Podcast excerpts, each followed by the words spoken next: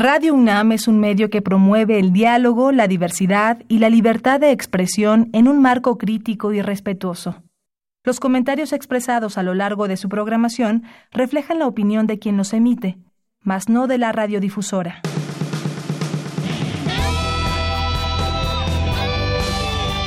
Prisma RU. Relatamos al mundo.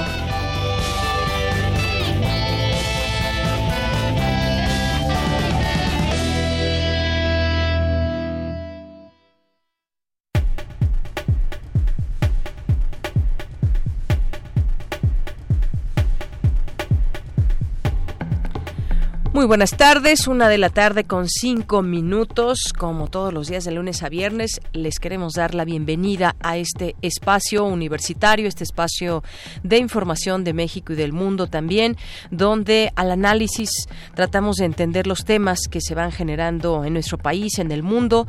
Hoy en particular, pues está esta cumbre importante de la Organización de las Naciones Unidas, donde se habla de distintos temas. Eh, se supone que es una agenda global de los temas importantes y uno de ellos, uno de los más importantes, es el cambio climático, aunque hay otros temas también que se discutirán, hay una postura específica de México también en torno a estos temas, donde ya también marcará agenda en algunos temas, va a hablar sobre armas, drogas y migración, también sin duda temas importantes, pero más allá de todo, ¿qué hacen todos los líderes que participan, presidentes de distintas naciones?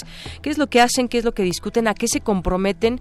¿Y quién vigila que realmente se lleven a cabo esas acciones que pretenden. Y ya lo decía muy claro el presidente, el director de las Naciones Unidas, Antonio Guterres, que quien no tenga nada en concreto que decir y actuar, pues mejor que ni suba a dar un, un discurso, porque de discursos ya estamos todos hartos y queremos acciones. Así que vamos a hablar de ese tema con el doctor Luis Zambrano, ecólogo e investigador del Instituto de Biología de la UNAM y especialista en ecosistemas urbanos y lacustres.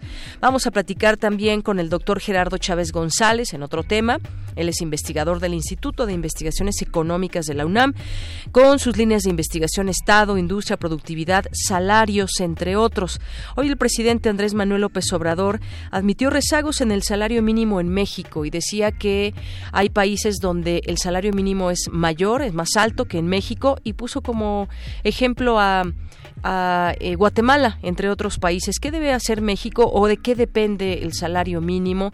Crecimiento económico, inflación. Vamos a platicarlo con el doctor porque sin duda es un tema interesante eh, conocer todo lo que no permite o qué no permite que el salario crezca eh, y no solamente es el salario, sino también tener todas estas posibilidades económicas como país. ¿En dónde estamos enredados? ¿Dónde se enredó México desde hace cuánto tiempo? Así que platicaremos de este tema con él.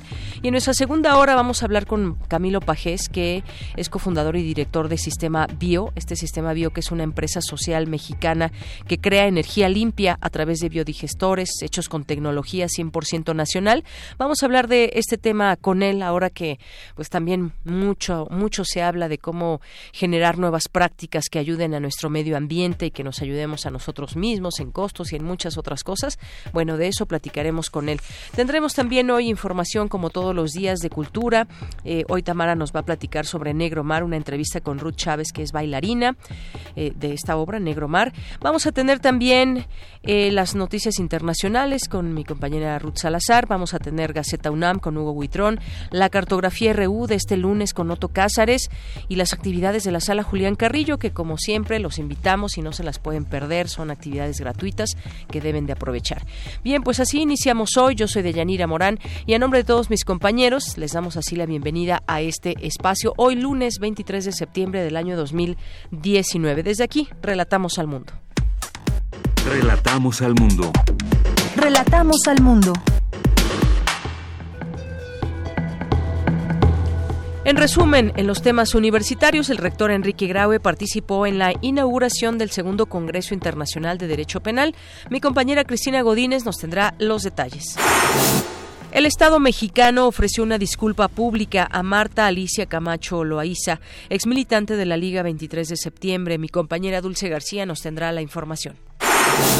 La perforación en océanos y continentes es utilizada principalmente por la industria petrolera, pero también es una fuente rica de datos para los científicos y de ello nos platicará en un momento más Cindy Pérez Ramírez. Por su parte, Virginia Sánchez nos hablará sobre la entrega del reconocimiento Alfonso Robles 2019 a destacados defensores de los derechos de los migrantes. En los temas nacionales, el presidente Andrés Manuel López Obrador cuestionó al periódico Financial Times por publicar que el presupuesto en México no es suficiente y consideró que debería disculparse. El gobierno federal informó que en una semana presentará el plan para la contratación de personal médico para el sector público del país. El Comité Coordinador del Sistema Nacional Anticorrupción publicó este lunes en el Diario Oficial de la Federación los formatos de la Declaración Patrimonial y de Intereses, conocida como 3 de 3, que a partir del próximo año deberán llenar todos los servidores públicos del país. Al decir que Pedro Salmerón es un extraordinario intelectual, el presidente Andrés Manuel López Obrador lamentó su renuncia como titular del Instituto Nacional de Estudios Históricos de las Revoluciones de México. Y en los temas internacionales, la activista sueca Greta Thunberg, líder del movimiento juvenil contra la crisis climática, acusó este lunes a los jefes de Estado y de Gobierno de no hacer lo suficiente para revertir la crisis climática.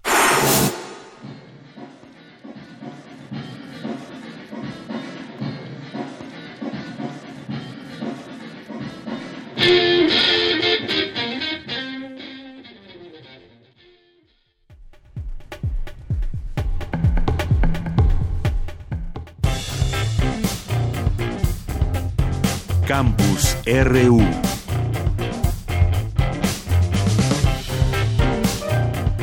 Bueno, en un momento más les tendremos aquí las actividades para hacer en nuestra universidad. Por lo pronto, hoy en el campus universitario entrega la UNAM la medalla Alfonso García Robles a defensores de los derechos humanos. Es mi compañera Virginia Sánchez quien nos tiene esta información. ¿Qué tal, Vicky? Muy buenas tardes. Hola, ¿qué tal? Deyanira, auditorio de Prisma RU, muy buenas tardes. Así es, pues en honor a Alfonso García Robles, Premio Nobel de la Paz 1982, también conocido como el padre del desarme nuclear, pues la UNAM instauró el reconocimiento que lleva su nombre, el cual por segunda ocasión consecutiva fue entregado para eh, distinguir a quienes realizan labores destacadas por la defensa, promoción y protección de los derechos humanos de los inmigrantes latinoamericanos. Así que el rector de la UNAM, Enrique Graue, hizo entrega del reconocimiento Alfonso García Robles 2019 al reverendo Richard Estrada, fundador y presidente del, albergue Jóvenes, también a Patricia Gándara, directora de Educación para la Iniciativa México de la Universidad de California, donde promueve el avance educativo de los hispanos en el país eh, estadounidense. También se le entregó a Carlos Holguín, defensor de los niños migrantes y asesor jurídico del Centro de Derechos Humanos y Derecho Constitucional de Los Ángeles, California. También se le entregó al Proyecto de Derechos de los Inmigrantes del Noroeste y a Flor María Rigoni, misionero y fundador de la Casa del Migrante de Tijuana y Ciudad Juárez, del albergue Belén en Tapachula y de la aldea Arco Iris. Durante la ceremonia que se llevó a cabo en el Auditorio Jorge Carpizo de la Coordinación de Humanidades, Mónica González Contró, abogada general de la UNAM, señaló que los derechos humanos no pueden estar condicionados a nuestro lugar de nacimiento. Escuchémosla o nos abrimos para aceptar nuestra ciudadanía universal fundada en los derechos humanos, o tenemos que renunciar a su existencia y a su papel como base de la legitimidad de los estados. No es aceptable sostener que creemos en los derechos humanos y justificar que estos se encuentran condicionados por la circunstancia geográfica de nuestro nacimiento. Es por ello que la entrega de este premio nos obliga también a pronunciarnos decididamente por una política migratoria en nuestro país que reconozca que toda persona tiene derecho a buscar las oportunidades que su contexto le ha negado, que la dignidad no puede condicionarse a la aportación de ciertos documentos. Hoy que sabemos que la raza humana es una sola, tenemos el deber de trascender las fronteras y hacer realidad que el espíritu hable por nuestra raza. En tanto, el coordinador de difusión cultural de la UNAM, Jorge Volpi, reconoció la resistencia y el riesgo al que se enfrentan los defensores de los migrantes, como es el caso de los galardonados. Escuchémoslo. Vivimos tiempos oscuros, pero tiempos en los que sigue habiendo justos entre las naciones, que, como los galardonados este año con el premio Alfonso García Robles, figura capital de nuestra diplomacia, arquitecto de la paz, se arriesgan a defender los derechos de los migrantes y a resistir así la siniestra inversión de los valores que los castiga y criminaliza y a enarbolar, en cambio, los más altos valores de la humanidad. Y en representación de los galardonados, pues habló Carlos Holguín, quien aseguró que los abusos que sufren los migrantes también ponen en riesgo la democracia.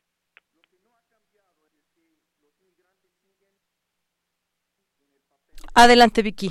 Sí, ahí escuchémoslo. Vamos, vamos con, vamos contigo, por favor, Vicky. Ok, eh, bueno, entonces eh, Holguín señaló que lo que no ha cambiado es que los inmigrantes siguen en el papel de canarios en mina y que los abusos que sufren señalan un peligro para el bienestar de toda la clase obrera de los derechos humanos y hasta la democracia en sí y también habló sobre el acuerdo entre Estados Unidos y México para interceptar a los centroamericanos en tránsito, por lo que dijo el peligro ha llegado a nivel nacional. Cabe señalar que en esta ceremonia también estuvieron presentes Luis Raúl González Pérez, presidente de la Comisión Nacional de los Derechos Humanos, Gina Saludowski Cooper y María Elena Vázquez Nava, presidentas en turno de las juntas de gobierno y de patronos respectivamente, así como Leonardo Lomeliva Negra, secretario general, entre otros. De Yanira Auditorio también les menciono que posterior a la ceremonia de entrega de estos reconocimientos, el rector Enrique Graue develó el busto y nombre precisamente de Alfonso García Robles, que se instaló en el edificio del Sistema de Universidad Abierta y Educación a Distancia de la Facultad de Derecho, de donde egresó Robles, a quien se le considera fue el jurista que logró que América Latina sea la única zona del mundo libre de armas nucleares. Este es el reporte de ella. Muchísimas gracias, Vicky. Muy buenas tardes. Gracias a ti. Buena tarde. Bien, y continuamos ahora con mi compañera Cristina Godínez. El rector Enrique Graue participó en la inauguración del segundo Congreso Internacional de Derecho Penal. Adelante, Cristina. Bueno, vamos a continuar ahora con mi compañera Dulce García. Vamos a continuar con Dulce García. El Estado mexicano ofreció una disculpa pública a Marta Alicia Camacho Loaiza, ex militante de la Liga 23 de septiembre. En un momento tendremos, la información de mis compañeras reporteras. Eh, por lo pronto vamos a hacer una entrevista sobre eh, lo que está sucediendo en la ONU. Ya les decía al inicio que vamos a platicar con el doctor Luis Zambrano, que es ecólogo e investigador del Instituto de Biología de la UNAM, que es especialista en ecosistemas urbanos y lacustre, porque hoy la ONU abre la cumbre del clima con urgencia nos estamos quedando sin tiempo. El tiempo es lo que apremia y el tiempo es lo que se está señalando también en las distintas manifestaciones que han tenido lugar en los últimos días. ¿Cómo llega América Latina, por ejemplo, a esta Asamblea General de la ONU? Bueno, pues la oportunidad es única. Se habla de que eh, están reunidos tantos líderes en un mismo lugar durante días, tras meses de agendas cruzadas, declaraciones, enfrentamientos, incluso alianzas estratégicas geopolíticas políticas, los líderes del más alto nivel se ven las caras y es entonces cuando los dardos y los elogios atraviesan la sede de la ONU en Nueva York. Ya ha habido palabras previas de el director de, eh, de la ONU en torno a que pues quien se suba, quien tome la palabra, por favor, esté lleno de acciones y de propuestas, no solamente de discursos. Vamos a hablar sobre todo de lo que eh, tiene que ver con el cambio climático, como les decía, con el doctor Luis Zambrano, a quien le doy la bienvenida a este espacio. ¿Qué tal, doctor? Bienvenido, muy buenas tardes. Hola, muy buenas tardes, ¿cómo estamos? Muy bien, muchas gracias. Pues muy atentos lo que derive hoy en este primer día de actividades. Sabemos que el debate ya más fuerte empezará el día de mañana, pero de entrada, ¿cómo ve usted esta reunión? ¿Qué nos podemos esperar de esta asamblea número 74? Pues mire, yo por un, por, este, por un lado, yo creo que tenemos este, pues pocas esperanzas en algunas personas en este sentido, porque hemos tenido 54 reuniones y prácticamente no ha pasado nada este, seguimos con la misma crisis climática. Sin embargo, por otro lado, estamos viendo que ya empieza a haber reacciones de la sociedad, en particular de los, pues de los jóvenes, de los niños, y se les está abriendo la puerta para que ellos empiecen a decir sus, sus este, inquietudes o sus este, posiciones con respecto al cambio climático, que eso es lo que a lo mejor en algún momento, si lo toman bien los diferentes países que componen la ONU, este, podría empezar a generar grandes modificaciones en este en la forma en la que nos estamos desarrollando como seres humanos. Y bueno, doctor, en este periodo, este 74 periodo de sesiones de la Asamblea General de la ONU, que ya comenzó actividades hace unos días, el 17 de septiembre, pero hasta el 24 tendrá lugar el segmento donde participan presidentes, primeros ministros, cancilleres de la Asamblea General.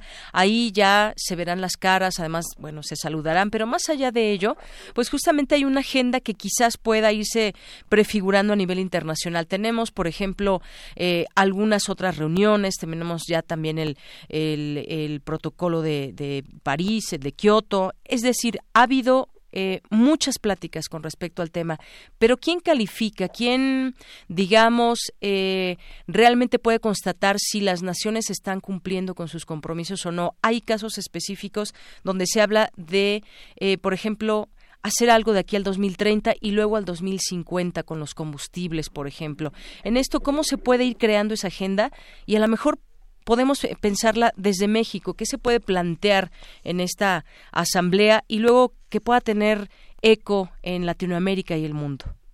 Bueno, ese es uno de los grandes este, problemas que yo le veo precisamente este, a este tipo de, de grandes reuniones. O sea, por ejemplo, estas este, grandes metas que luego se plantean o pequeñas metas que luego se plantean que son eh, eh, planteamientos justamente que se hacen a partir de discusiones entre los diferentes países que surgen por un lado de ideas iniciales que este, están basadas en ciencia. Y entonces eh, por ejemplo el 2.5 no, no aumento del 2.5 este, para llegar a eso se tiene que reducir en tantas cantidades las emisiones de CO2 y entonces llegan los distintos países en, posiciones para decir cada país tiene que reducir en tanto la cantidad de CO2 para que podamos evitar llegar a ese 2.5 pero entonces en estas discusiones, en estas grandes discusiones donde los grandes actores como los Estados Unidos o China este, tienen intereses además de los científicos políticos, empiezan a decir no, pues yo no estoy de acuerdo y entonces empiezan a modificarse bastante pues las metas.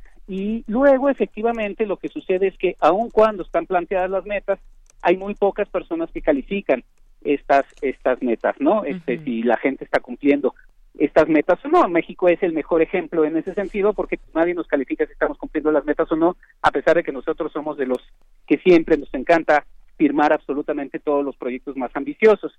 Este, en, en el caso de ahora, este, una de las grandes preocupaciones que tenemos es que ni Estados Unidos ni Brasil, que son de los dos grandes países que generan gran influencia en términos de cambio climático, uno por la cantidad de emisiones de CO2 que genera y el otro por la importancia en el clima que tiene el Amazonas, no quieren ir porque políticamente hablando, ninguno de los dos líderes, tanto Trump como Bolsonaro, les interesa este tema que es de gran importancia para todo el planeta. Así es, es sí, sí, doctor, ah, No, no, no, digo, ya nada más quería cerrar un poco la idea con respecto a esto y es quizá uno de los factores que nos está haciendo mucha falta en este en este tipo de discusiones es lo que nos están diciendo los niños en particular Greta en, eh, que dice oigan no es que eh, no la política no tiene que supeditar a la ciencia la ciencia tiene que supeditar a la política entonces no podemos seguir discutiendo sobre temas políticos cuando este la política no puede cambiar la naturaleza no y, este tenemos que empezar a ver cómo a la física y, y, este, y la biología y los ecosistemas están regulando el planeta y por lo tanto a partir de ahí genera la política y no al revés. Pues sí, queda, queda esta esperanza siempre que se reúnen los líderes y que se supone que eh, pues tienen en sus manos el poder llevar a cabo acciones. Ya lo decía yo hace un momento, el secretario general de la ONU, Antonio Guterres, ha dicho eh, a los líderes de países que no suban al podio en, eh, desde hoy sin planes concretos y transformadores para detener el aumento de las temperaturas globales, lograr la neutralidad del carbono y reducir las emisiones de carbono en un 45%. Esto les ha dicho y seguimos viendo notas no solamente de ahora, sino desde hace varios años. El planeta solo tiene hasta el 2030 para poder detener un cambio climático catastrófico, es lo que han advertido eh, los expertos. Y justamente, pues sí, decimos que hay algún tipo de esperanza en que estas reuniones abonen, ayuden, apoyen en algo para estos eh, cambios. Ya lo estaremos analizando, pero solamente así se podría medir ese, ese impacto, doctor, con, donde haya eh, acciones específicas de cada, de cada país. Y en esto, pues queda siempre, podemos, podemos juntar todas esas fuerzas y desde las pequeñas acciones sumar. Sí, claro que sí, y ese es uno de los factores que también es muy importante. Creo que la esperanza no va a partir de la típica política que se ha venido haciendo en los últimos años de yo me comprometo y yo digo y a la hora de la hora no hago nada, porque efectivamente lo que lo que dice el líder general de la ONU tiene razón, o sea, llega uno y dice, sí, bajémoslo, pero no dice cómo ni cuándo. O a qué se comprometen. Exactamente, ni a qué se comprometen. Entonces, decir o forzar, yo me comprometo tanto porque voy a reducir el número de autos de tal forma, porque voy a reducir el número de refinerías este o de la producción de gasolina de esta otra forma, porque voy a cambiar la forma en la que voy a producir esta, esta serie de productos, este ya sería de alguna manera un poquito más este específico y, y, útil para el resto de la humanidad. Pero por otro lado, la, la parte que también nos llama mucho la atención o quisiéramos como empezar a trabajar es la dinámica que es de abajo para arriba, lo que hace la sociedad para penetrar las conciencias de los este, políticos de otra manera. Y esto de abajo para arriba no solo es cambiar nuestras actitudes o cambiar nuestras visiones de decir, bueno, yo quiero, por ejemplo, tener un techo verde, yo quiero reducir el número de plásticos cuando voy al súper, ya no voy a ir al súper, ahora voy a ir a los mercados locales para incentivar la, la este, economía local, que eso reduce mucho la huella de carbono, sino también empezar a, a, presionar a los políticos este, de alguna u otra manera y decir no estás haciendo lo suficiente. Me estás vendiendo el greenwashing, como le decimos nosotros, ¿no? El greenwashing significa que yo digo que hago muchas cosas verdes, pero a la hora de la hora destruyo mucho los ecosistemas. Y entonces nosotros empezamos como sociedad no solo a cambiar un poco nuestra actitud, sino a presionar a nuestros políticos para que ellos también cambien su toma de decisiones y dejen de pensar únicamente en la fuerza del mercado y empiecen a pensar en el futuro en, del corto, mediano y largo plazo. Este, yo creo que es por ahí por donde podemos empezar a hacer grandes cambios como sociedad. Exactamente. Y ya usted mencionaba un sector muy importante que es el de los jóvenes y los que vienen empujando, que son niños que hoy en día en las escuelas eh, tienen mucho más información que hace otros años, que hace 20 años o 30 años de cómo ayudar al planeta. Pero estamos también padeciendo las consecuencias de la inacción del pasado. Todo esto se veía venir. Si mm, vemos, eh, pues cada gobierno, cada país eh, debe tener, eh, por supuesto, esa posibilidad de avisorar, de, de, tratar de imaginar ese mundo que queremos después de muchos, muchos años. Y estamos sufriendo hoy las, las consecuencias también inacción de, de, del pasado, que quizás no fueron, no creímos llegar a estos niveles. Sí, doctor, ¿me escucha? ¿Me escucha, doctor? Bueno, ahí tenemos un problema de comunicación con el doctor. Ojalá que podamos recuperar en breve esta conversación con el doctor Luis Zambrano. Decía yo que pues lo que estamos viviendo fue también parte de la inacción del pasado o de no saber enfrentar los cambios que venían en todos sentidos. El calentamiento global tiene razones específicas de ser y de existir. Ya está en la línea telefónica. Gracias, doctor. Decía que estamos viviendo las consecuencias de inacción del pasado. Sí, Estamos, yo creo que, bueno, una es que estamos viviendo las consecuencias de una dinámica social que ha venido este, acelerándose de manera muy grande en los últimos, en las últimas tres, cuatro décadas y estamos sufriendo eso, pero todavía estamos en posición de poder cambiar las cosas y sufrir lo menos posible. Entre más rápido nos pongamos las pilas, entre más rápido modifiquemos las circunstancias de nuestra relación con nuestro propio planeta, es este menos sufriremos eh, como humanidad los cambios que se nos aproximan y que van a ser bastante grandes. Así es. Y que hablar del cambio climático lleva a eh, otras consecuencias, no solamente este cambio del clima y que cuánta la temperatura que se va elevando poco a poco.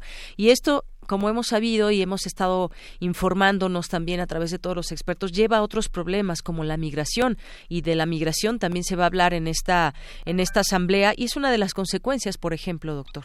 Claro, este, la falta, por un lado, la falta de alimento, la falta de agua y la sobra de inundaciones en ciertos lugares va a generar inundaciones, eh, inmigraciones masivas que van a modificar mucho los patrones de, las ciudades y de los países. Y este y eso tiene, tenemos que tener una tarea o una predicción muy grande en términos de derechos humanos porque va a empezar a haber grandes grandes migraciones con justa razón porque la gente no va a tener ni qué comer o ni dónde eh, tomar agua o se le va a inundar su casa.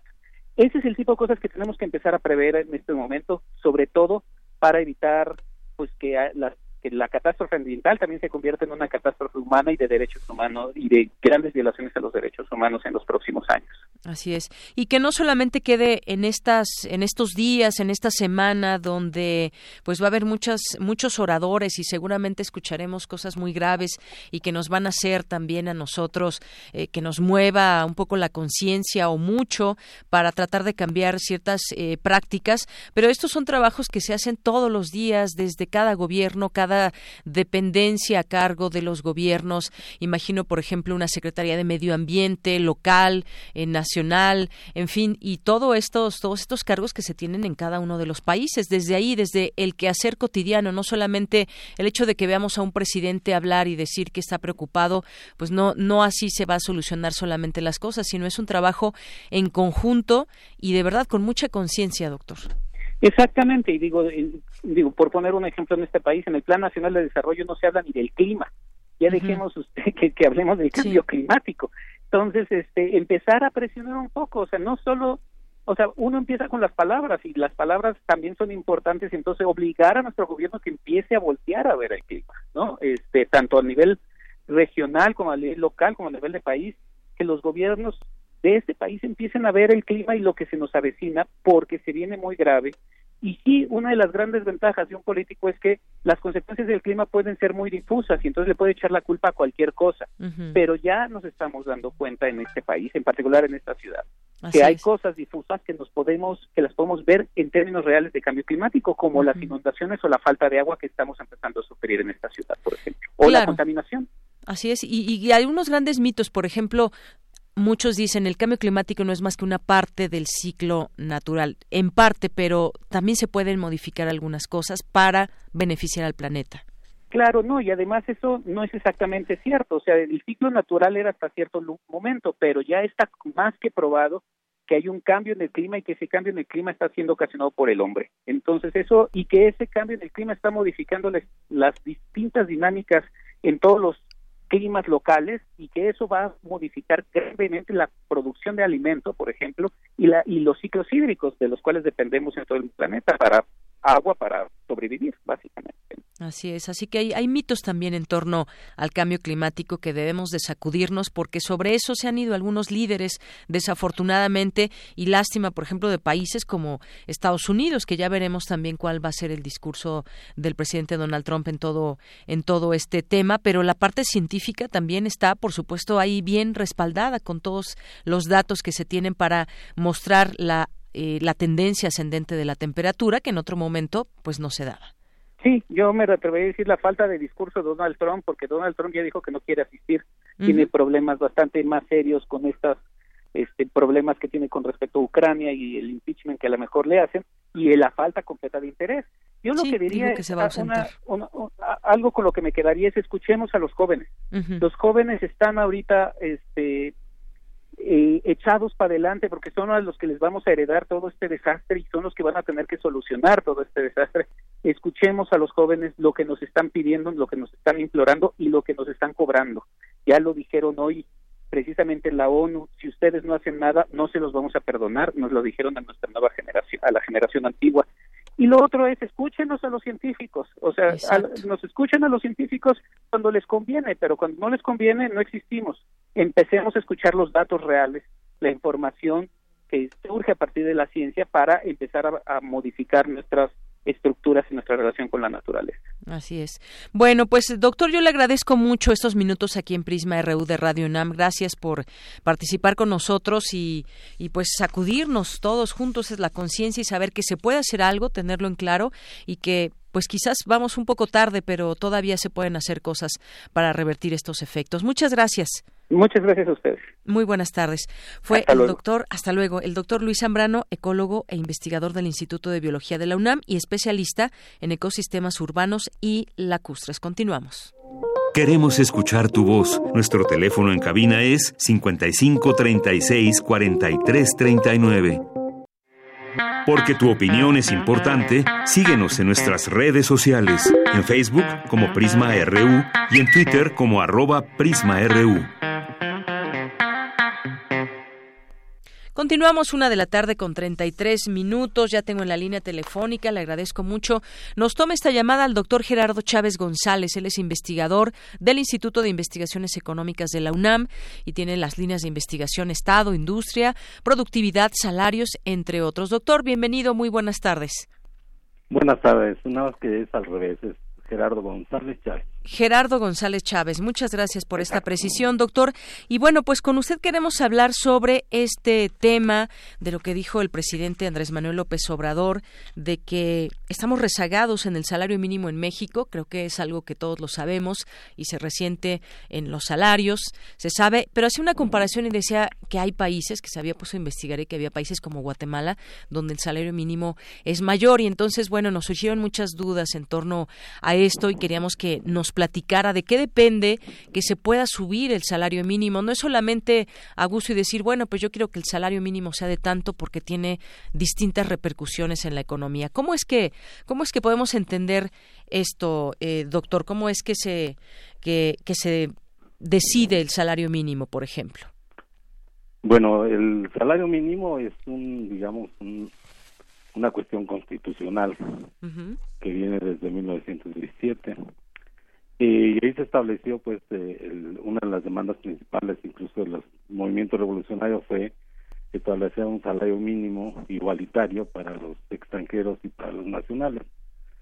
Eh, a partir de ahí es que, el, digamos que un poco el problema es si el salario que se les paga a los trabajadores es o no constitucional. Esa era una discusión que venía pues, este, desde entonces pero es precisamente hace aproximadamente 36 años, 38 años, en que se estableció esta nueva política que era eh, de control salarial, que viene desde 1976, y empezamos a, registrar una caída muy profunda de, de, los salarios en general. Sí. Pero lo que se mide es el salario mínimo, y ese tuvo una pérdida aproximada del 75% con respecto a 1976. Entonces muchas de las luchas de los trabajadores han estado eh, centradas en la necesidad de recuperar la pérdida del poder adquisitivo. Pero esta situación se mantuvo por cerca de 36 años eh, en el sentido de controlar los salarios. ¿Sí se escucha, verdad? Sí, sí, le estamos escuchando. Eh, controlar los salarios y, este, y bueno, se prolongó hasta el año pasado cuando este, decretó un incremento salarial del 16%, o bueno, se acordó en la Comisión Nacional de Salarios Mínimos, pues que era necesario ya este, cambiar la política salarial y había que eh, revertir el proceso de caída del salario. Entonces, cuando se da el incremento, que se habla del 16%, para el caso del salario mínimo general, aunque en el orden profesional y de los salarios contractuales pues no no no fueron las mismas los mismos porcentajes. Pero ahí es cuando se establece esta necesidad de recuperación salarial. Entonces si hablamos del rezago del salario en México pues estaríamos hablando de ese rezago de todos los trabajadores ¿eh? no solamente del salario mínimo Así es, no solamente del salario mínimo. Y ahora que usted decía, que comentaba que esto tiene que ver con eh, la Constitución, la, Constitución justamente dice que el salario mínimo debe alcanzar a una familia para eh, tener la canasta básica y para sus necesidades, digamos, primarias. Sin embargo, esto no es no es así. Y si nos al compararnos con otras naciones, digamos, dónde es donde está un poco atorado México o cómo entender también este tema de generar mejores salarios, porque pues bueno, si sube el salario mínimo, suben todos los salarios, pero eh, no, no es nada más eso, no es, no es una decisión que se tome de manera unilateral. ¿Esto cómo puede ir avanzando para mejorar los salarios? Porque dice el presidente que mm, de manera paulatina mejorarán los sueldos en México. ¿Esto, esto es posible, doctor? Bueno, eh, no, no se escucha muy bien. Este, entiendo pues que en esta en esta situación de necesidad de, recuperar el poder adquisitivo, en las condiciones en que se dio también la caída, pues sea necesario que sea, en este caso, la Comisión Nacional de Salarios Mínimos, que es tripartita, la que indique cómo se puede recuperar el salario mínimo. Y efectivamente es un problema porque uno puede establecer el salario mínimo arriba o abajo, pero si no se corresponde con la realidad económica, pues resulta que pues sí está bien ahí como salario mínimo, pero no hay correspondencia con lo que se paga en los eh, lugares en donde son contratados los trabajadores. Entonces ahí está el problema de que sí es, eh, digamos, importante el buscar la recuperación del salario mínimo, pero creo que lo más importante es eh, que el, el, trabajo o los trabajadores sean eh, incorporados en lo que la Organización Internacional del Trabajo señala como un trabajo decente, es decir, un trabajo formal que este que incorpore elementos como la seguridad social, la estabilidad laboral, las jornadas de trabajo, etcétera, que es parte de la normatividad de la ley sal del trabajo, pero que en muchos casos pues no se cumple. No se cumple exactamente. Y pues sí, es todo todo un proceso porque los salarios puede ser una cosa, pero qué tipo de contrato tienen los trabajadores en este en este país más allá del salario, qué prestaciones, qué derechos tienen y bueno, esto también es importante sin duda, sin duda comentarlo, traerlo decía el presidente que tiene que ser poco a poco para que mejore el poder adquisitivo y que se tengan actividades productivas, que se tengan empresas, que den empleos y tengan facilidades, no con salarios raquíticos, sino salarios justos. Esto tiene que ver solamente, doctor, le pregunto, espero que me escuche, que me escuche bien, y si no, pues le repito la pregunta. Esto tiene que ver con esa voluntad política solamente en, términos políticos o tiene que ver también con todo ese empresariado, por ejemplo, que tiene en sus manos el poder hacer algo también para que los trabajadores tengan salarios justos y derechos, por supuesto, en sus contratos colectivos. Pues aquí hay una situación este, que se vincula, por ejemplo, con lo del tratado de, México, Estados Unidos, Canadá, el recién renovado Telecan, en donde ellos plantearon precisamente, a experiencia de nosotros, que en la medida en que los salarios en México son de los más bajos del mundo, eh, era necesario que hubiera en, el, en la parte del tratado, y de hecho así quedó, una, eh, digamos, un respeto mayor a las al, a los derechos de los trabajadores y también la necesidad, eh, sobre todo en la industria automotriz, de mejorar los salarios o, reducir las distancias que hay entre lo que se paga como salarios en el, caso de Estados Unidos y el caso de Canadá y que en México se paga pues este la sexta parte en algunos sectores hasta 10 diez, veces menos. Pues hay esa necesidad. ¿por qué? porque si es cierto son de los salarios más bajos en el mundo y en América Latina lo señalaba precisamente el presidente hace en una de sus conferencias cuando se habló de sembrando vida en Guatemala y en Honduras pues resulta que los salarios mínimos de estos países eran superiores al salario mínimo de México. Entonces ahí, ahí eran más del doble por ejemplo en el caso de Guatemala y Honduras no entonces ahí está la gravedad de los salarios a nivel nacional y cómo la mayor parte de la población pues está en estos llamados empleos precarios, en donde se han generado empleos, es cierto, alrededor del 60% en micro, pequeñas y medianas empresas, pero que están en esta en esta situación de informalidad, pues porque no cubren las necesidades de, de, de los trabajadores, ¿no? Así es. Bueno, pues parte de lo que se puede comentar en torno a todo esto, como pues no plantearnos también cómo son los sistemas de otros países. Aquí no se pueden dar esos esquemas, por ejemplo, hay lugares o hay países y que justamente creo que ahí tenemos mucho que aprender de cómo se dan todas estas em, pues estos cambios o estas situaciones de cómo los sistemas permiten tener salarios que alcancen para las necesidades básicas de eh, un trabajador, por ejemplo, de un cabeza de familia, por ejemplo, eso es que, se, que sí pasa en otros países y que en México no, no acaba de, cuajar todo eso desde hace muchos años. Quizás para allá vayamos para poder ir, cambiando poco a poco, doctor. Pero por lo pronto le agradezco mucho estos minutos aquí en Prisma RU de Radio UNAM. No, al contrario, un poquito la dificultad del, del sonido, pero eh, pues muchas gracias y cualquier otro momento podemos este, platicar con más calma. Claro que sí. Gracias, doctor. Muy buenas tardes. Hasta luego. Hasta luego. Fue el doctor Gerardo González Chávez, investigador del Instituto de Investigaciones Económicas de la UNAM. Relatamos al mundo. Relatamos al mundo. Porque tu opinión es importante, síguenos en nuestras redes sociales, en Facebook como Prisma RU y en Twitter como arroba PrismaRU. Nos enlazamos con mi compañera Dulce García. El Estado mexicano ofreció una disculpa pública a Marta Alicia Camacho Loaiza, ex militante de la Liga 23 de septiembre. ¿Qué tal, Dulce? Muy buenas tardes. Muy buenas tardes a ti al auditorio de Yanira. Muchas gracias. Pues, como bien lo mencionas, el Estado mexicano ofreció una disculpa pública a Marta Alicia Camacho Loaiza por los hechos de desaparición forzada, tortura y ejecución arbitraria contra ella, su esposo y su hijo. Esto a más de cuatro años de, perdón, esto a más de cuatro décadas de lucha porque se hiciera justicia ante el acontecimiento. El 19 de agosto de 1977, Marta Alicia Camacho Loaiza y su esposo José Manuel Alapisco Lizárraga fueron extraídos de su domicilio y detenidos por ser integrantes de un grupo subversivo denominado Liga Comunista 23 de septiembre.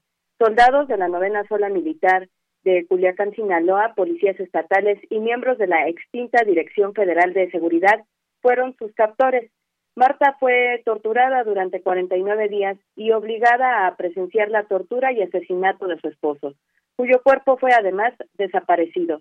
Ella recuperó su libertad, pero solo gracias al haber pagado un rescate, aunque así se convirtió en una de las pocas sobrevivientes de estos hechos que sigue tratando de buscar justicia para estas víctimas. Así lo narró ella misma durante el acto de Yanira. Lo mutilan, lo castan delante de mí y ya cuando pasa eso me, me avientan, me avientan sobre su cuerpo. Obviamente pues yo traigo tremenda panza, me levantaban la venda por, por instantes y sí, pues él estaba prácticamente muerto, pero su cuerpo estaba caliente. 40 días después de que ejecutan extrajudicialmente a José Manuel, nace mi hijo, sin tener aseo, sin tener anestesia. Nuevamente me levantan la venda, me lo muestran eh, que lo tienen agarrado de los pies y le, le están poniendo una metralleta en su cabeza y me dicen que vea, mira, mira, tu hijo va a ser guerrillero, pero quiero que veas el bautizo, porque lo primero que él está sintiendo es una metralleta Thompson y lo estamos bautizando con el nombre de Thompson. Bienvenida, las disculpas a Marta Alicia Camacho significan el primer acto de este tipo que lleva a cabo el Estado mexicano para con las víctimas del periodo conocido como Guerra Sucia. Escuchemos al subsecretario de Derechos Humanos, Población y Migración, Alejandro Encinas. Este acto de reconocimiento de la responsabilidad del Estado mexicano respecto de las graves violaciones a los derechos humanos de Marta Alicia Camacho Loaiza, de su esposo José Manuel Alapisco Lizárraga, de sus hijos, de su familia en general, debe constituir un alto en el camino, en una historia donde lamentablemente no hemos sido capaces de crear las condiciones de entendimiento y de reencuentro en nuestro país. Y bueno, el acto estuvo encabezado por la secretaria de Gobernación, Olga Sánchez Cordero, quien señaló que estas disculpas deben simbolizar un proceso de reconciliación nacional y de paz social. Vamos a escucharla. Este acto de reconocimiento de la responsabilidad del Estado mexicano respecto de las graves violaciones a los derechos humanos de Marta Alicia Camacho Loaiza, de su esposo José Manuel Alapisco Lizárraga, de sus hijos, de su familia en general, debe constituir un alto en el camino, en una historia donde lamentablemente no hemos sido capaces de crear las condiciones de entendimiento y de reencuentro en nuestro país. Y bien, Deyanira, bueno, es importante destacar que actualmente Marta Camacho es presidenta de la Unión de Madres con Hijos Desaparecidos de Sinaloa y que acompaña a diversos colectivos de familiares que buscan a sus desaparecidos en México. Marta Camacho y su hijo además han promovido un juicio de amparo indirecto, argumentando que en el contexto de la guerra sucia se cometieron ataques sistemáticos contra un sector de la población, los cuales constituyen delitos de lesa humanidad y por lo cual deben ser investigados y sancionados. Este es el reporte de Yanira. Muy bien, Dulce, pues muchas gracias por esta información. Se trata de la primera ocasión en que una víctima de la época conocida como la Guerra Sucia, que se alargó entre los años 60 y 70, recibió esta petición de perdón oficial de parte del Estado, aunque solamente es un paso. Eh, hay mucho por hacer, decía ella misma. Muchas gracias, Dulce. Gracias a ti, Deyanira. Buenas tardes. Muy buenas tardes. Relatamos al mundo. Relatamos al mundo. Porque tu opinión es importante, síguenos en nuestras redes sociales, en Facebook como Prisma RU y en Twitter como arroba PrismaRU. Queremos escuchar tu voz. Nuestro teléfono en cabina es 55 36 43 39. Cultura RU.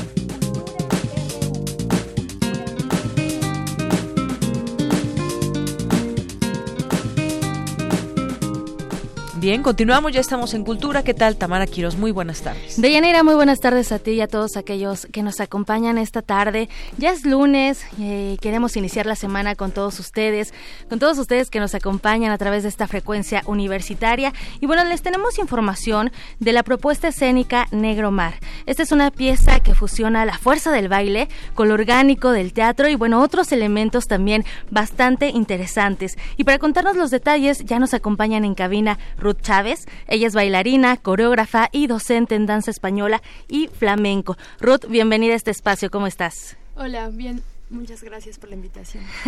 no, al contrario, gracias a ti por la visita. Y también está con nosotros Alexandro Guerrero. Él, además de contar con una larga trayectoria en la música, es director de escena, investigador, dramaturgo y docente. Alexandro, como siempre, es un gusto. Un gusto saludarles de nuevo.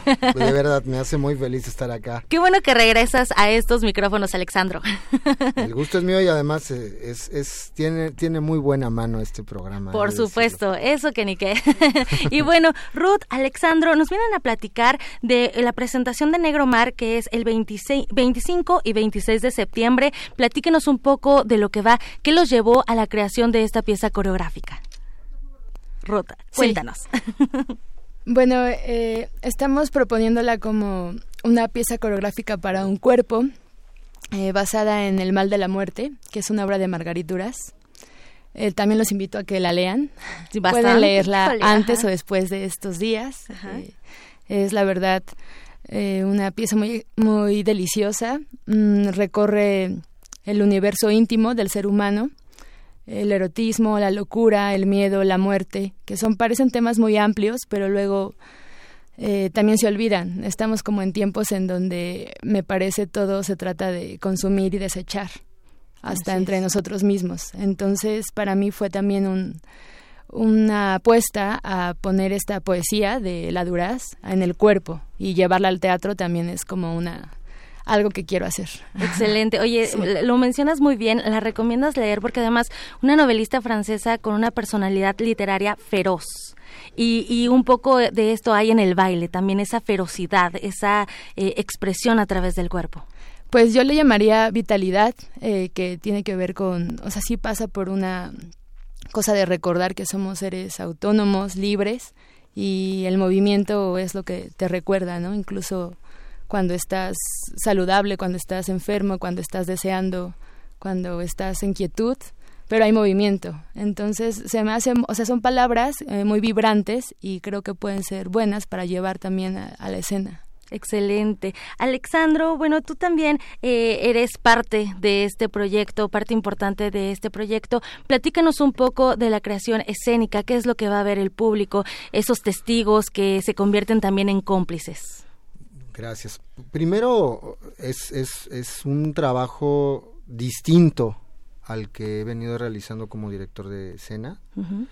en la medida en que es una suma de visiones de dos disciplinas que tienen, como saben, ¿no? De la, el teatro danza que se llama, tiene muchas posibilidades de fronteras o de definiciones, eh, la forma en que se ha conceptualizado lo que se haya dado en llamar el teatro danza.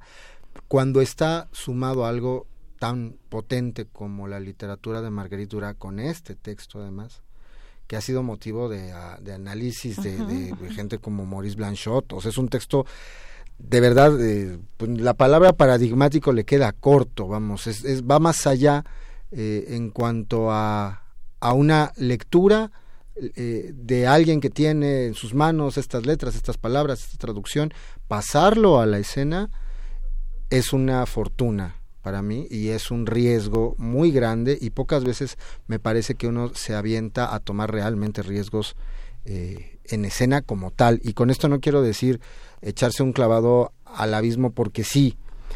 Eh, las obras, así como los personajes, si uno se pone más poético, lo escogen a uno. Y tuve la fortuna, dicen que arriba uno converge y abajo uno se encuentra. Y tuve la fortuna de tener una convergencia con la maestra Chávez y al, al, enterarme de su interés, de su aproximación y de su pasión por esta obra, al ver cómo, cómo trabaja todo lo que ella hace desde el cuerpo y también desde la, desde la idea, porque trabaja mucho con, con el análisis también y con la poesía, con la poiesis estrictamente hablando. Eh, pues nos echamos seis meses de, de trabajo, de, de cercanía, eh, de, de abrir, de abrir la cosa, o sea, abrir este espectáculo para que el espectador pueda tener no una clase de Marguerite Duras, no unas imágenes cercanas a lo que pudiera pensarse que pretende Marguerite Duras en estos en estas acotaciones finales que plantean el cuerpo textual, sino una experiencia de eh, eso, ¿no? De, del erotismo, del mar, de la necesidad de amar, de esta última frontera que por lo que comentaba Ruth cada vez estamos más lejos en, en, el hiperconsumo y en el tiempo no alcanza y en no nos alcanza la vida y se nos va olvidando sensorialmente qué queremos cuando decimos te amo, qué queremos cuando estamos con alguien, incluso como dice esta obra, en un cuarto de hotel. ¿Qué, qué, qué, ¿De qué va? ¿Es sexo? No. ¿Es consumir al otro? No. Lo que nos define como especie occidental o como los híbridos de estos de los mundos contemporáneos que somos también, pues es una necesidad de, de seguir teniendo sentido. Y el sentido de esta obra es la muerte porque es la vida, diría yo. Así es, tan, tan, somos tan finitos como lo orgánico, pero tan infinitos como el mar mismo, ¿no? Un poquito va ahí también este tema y me parece maravilloso. Me gustaría que nos platicaran eh, también un poco de eh, acerca del proceso creativo, qué elementos son necesarios para construir un lenguaje corporal universal. Eh, la danza va de lo subjetivo, pero llega a ser colectivo y bueno, hay una comunicación con el público y por eso les decía hace ratito, ¿no? Con esos cómplices. Sí, es, es muy importante para mí también el espacio. Agradezco la invitación. Eh, por supuesto, son todos bienvenidos. cualquier espacio escénico se hace con, con los otros, para terminar siendo unos otros. Porque se habla a veces mucho desde desde la teoría, o, sí, se teoriza mucho el cuerpo a veces y es como el objeto de estudio del otro, el otro, el actor, el bailarín, el espectador. Y de repente ahorita creo que hay una también una necesidad humana de, de preguntarnos, a ver, esperemos un poco, ¿qué pasa si mejor solo cerramos los ojos un momento, respiramos y regresamos al nosotros? Aquí, aquí hay un elemento también importante que es la memoria, el aroma, el perfume y toda esta parte, bueno, de, de la obra de, de Duraz. Y me gustaría que también nos platicaran un poco eh, eh, digo, eh, ambos han tenido eh, ya una larga trayectoria en la escena. Alexandro, en la eh, hace poco estuviste en el Festival Cantares y creo que ah, también uno de, de, tus ejes de labor es esto, la lucha constante de la memoria. ¿Qué le dirías al público que nos escucha acerca de esto enfocado a esta pieza coreográfica Negromar? Pues si, si lo vemos poética y cartografiadamente, un cuerpo tendría que ver con una playa o con un o con una eh, con un material orgánico, llamémosle piedra, llamémosle arena, llamémosle coral y el mar es, tempo, el mar es ritmo, el mar es música y amar es lo mismo también y tiene muchos vasos comunicantes eh, como analogía poética, ¿no? Obvia. Pero cuando hablamos de memoria, me parece que también esta, esta impronta de la velocidad y de la explotación y de la autoexplotación y de esta locura en la que parece que no salimos nunca y que queremos pensar que se puede en algún instante, la memoria del cuerpo es, es todo el tiempo la, la, sombra que nos acompaña. Es decir, la sombra no es tanto la luz, las sombras son las heridas, ¿no? Las sombras son lo que nos ha servido el cuerpo para lo que nos duele, lo que nos ha servido para recordar a alguien, para amar a alguien, lo que ha sido de nosotros para con otra persona y todo el tiempo para con nosotros mismos. O sea, somos un mapa y acá hay un hombre, hay un hombre intrínsecamente vinculado con el cuerpo de, de, la, de la intérprete, que es la creadora también, porque es un concepto de Ruth, es una idea original de Ruth, y yo, yo dispongo la escena en términos eh, espaciales, ¿no? Es un juego también de hasta dónde están los límites del, de la dirección y del creador escénico como intérprete, pero ella es un hombre y al mismo tiempo es una narradora y al mismo tiempo es el personaje protagónico. Viniendo para acá decíamos, ella es la protagonista porque lleva la acción, pero él es el protagonista porque es al que le pasa todo en un periplo que se avienta que se avienta como clavado a sí mismo al contratar a una mujer para que lo ame, porque lo contrata para que lo ame, le paga para que lo ame. Parece parece una, una cosa fuera de, de, toda lógica, es nada más mencionarlo así. Y nos han vendido también otro tipo de historia que es la, la del chick flick, ¿no? La prostituta, Pretty Woman. Y eso lo vuelve todavía más vacío. Porque, ¿por qué, ¿por qué seguimos buscando amar? Esa sería la pregunta. ¿Por qué tenemos que sentirnos culpables y responsables de amar? Así es. ¡Ay, qué reflexión, Alexandro! y bueno, esto es parte, es un cachito, una probadita de lo que la gente podrá disfrutar y, bueno, también conocer el trabajo de Ruth Chávez en este, en este negro mar. Y bueno, queremos que naveguen con ustedes. Están de forma independiente, se están presentando, bueno, se van a presentar 25 y 26 de septiembre en el Foro Casa de la Paz de la Universidad Autónoma Metropolitana. Para la gente que nos escuche, esto se encuentra en Cozumel, número 35 en la colonia Roma Norte y la entrada es totalmente libre. El cupo, por supuesto, también es limitado por lo mismo. ¿Y eh, en qué horario se van a estar presentando 25 y 26 de septiembre, Ruth? A las 8 de la noche, los dos días. Excelente. Digo, ya esperamos de su presencia y también les recomendamos llegar un poco antes, porque esta ciudad siempre todo pasa. El Metro Sevilla está a tres o cuatro cuadras de la línea rosa y hay en las redes sociales de la UAM, de Casa de la Paz, de otro Casa de la Paz, está el afiche y también lo verán por acá en las redes, eh, unos teléfonos en los que pueden reservar. Excelente, muy bien. Pueden visitar entonces en Facebook, eh, pueden visitar el evento, lo encuentran tal cual como Negromar para mayor información. En cartelera de teatro también está Negromar ahí. Excelente, muy bien. Pues no nos resta más que agradecer su visita. Muchísimas gracias Ruth Chávez por la visita. También muchísimas gracias Alexandro Guerrero. Gracias a ti, Tamara. De verdad, un, un, gusto enorme venir acá de nuevo. Que tengan mucho éxito y estaremos pendientes por si se, se presentan en algún otro foro, por supuesto. Es un preestreno vamos a ver qué pasa, porque la obra se va creando y recreando y, co-creando y seguirá.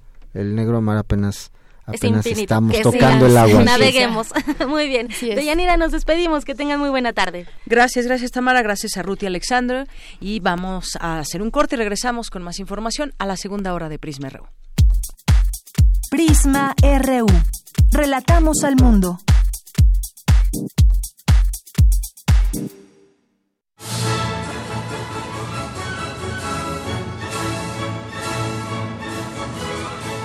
Escuchar una partitura de quien la escribió es un regalo. Es una oportunidad para entender las piezas desde su concepción. Los compositores interpretan. Un programa de Juan Elguera para contactar con los creadores de la música clásica. Acércate a su ejecución, melodías, biografía y contexto todos los domingos a las cinco y media de la tarde. Por el 96.1 de FM.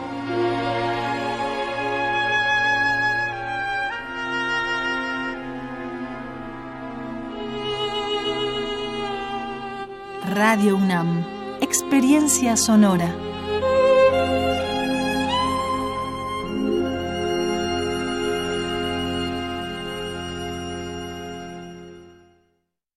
El partido con más historia en México le abre la puerta al presente y al futuro. Hoy les decimos a todos, construyamos el mejor PRI de toda su historia. Aquí están las mujeres y los hombres que hemos construido este país y no tengo ni la menor duda, el PRI va a regresar. Llegó la hora y el momento de demostrar de qué estamos hechos los priistas. ¡Que viva el PRI! No veo cestos. Bueno, tiro la botella aquí. El 50% de las inundaciones en temporada de lluvia son causadas por basura. Depositarla donde corresponde ayuda a evitar inundaciones. Tus actos sí marcan diferencia para evitar desastres. Mejor ahorita la tiro en su lugar. Nada me cuesta. Cuando previenes, multiplicas la protección. Tú también conviértete en guardián de la protección civil. Sistema Nacional de Protección Civil. Gobierno de México. Extra, extra, música nueva. En voz de sus creadores y sus intérpretes. Extra, extra. Testimonio de oídas. Música nueva. En voz de sus creadores. En voz de sus intérpretes. Martes y jueves a la 1 a.m. o en su retransmisión los sábados y domingos también a la 1 a.m.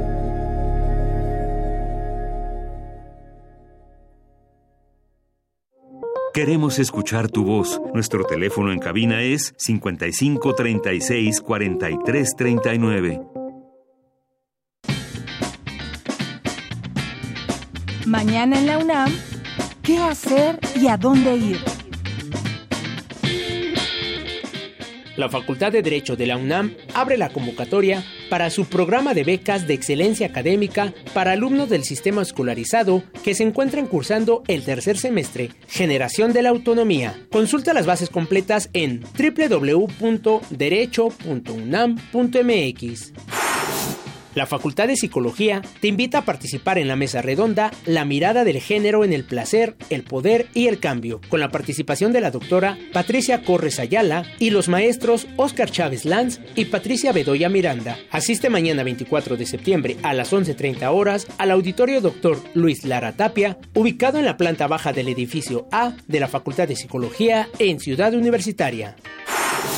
¿Eres fan de los Beatles? No te puedes perder el concierto sinfónico dedicado a los egresados de la UNAM y sus familias, a cargo del coro de la Orquesta Sinfónica de Minería y de la Facultad de Medicina, Química e Ingeniería, quienes interpretarán los mejores éxitos del cuarteto de Liverpool. Este concierto se llevará a cabo el próximo lunes 14 de octubre a las 20 horas en la Sala Nezahualcóyotl. La venta de boletos se realiza en las oficinas del programa de vinculación con los egresados, ubicada en el edificio D de la Zona Cultural Universitaria, o visita sitio www.minería.org.mx. Para Prisma RU, Daniel Olivares.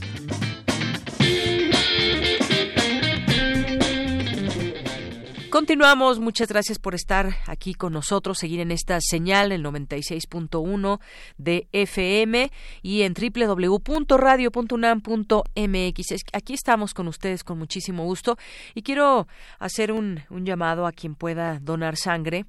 Eh, el joven Brian Alberto Santos Araiza necesita donadores, necesita plaquetas, padece leucemia y está en el Hospital de Especialidades del Bloque A de Hematología, no encuentran donador.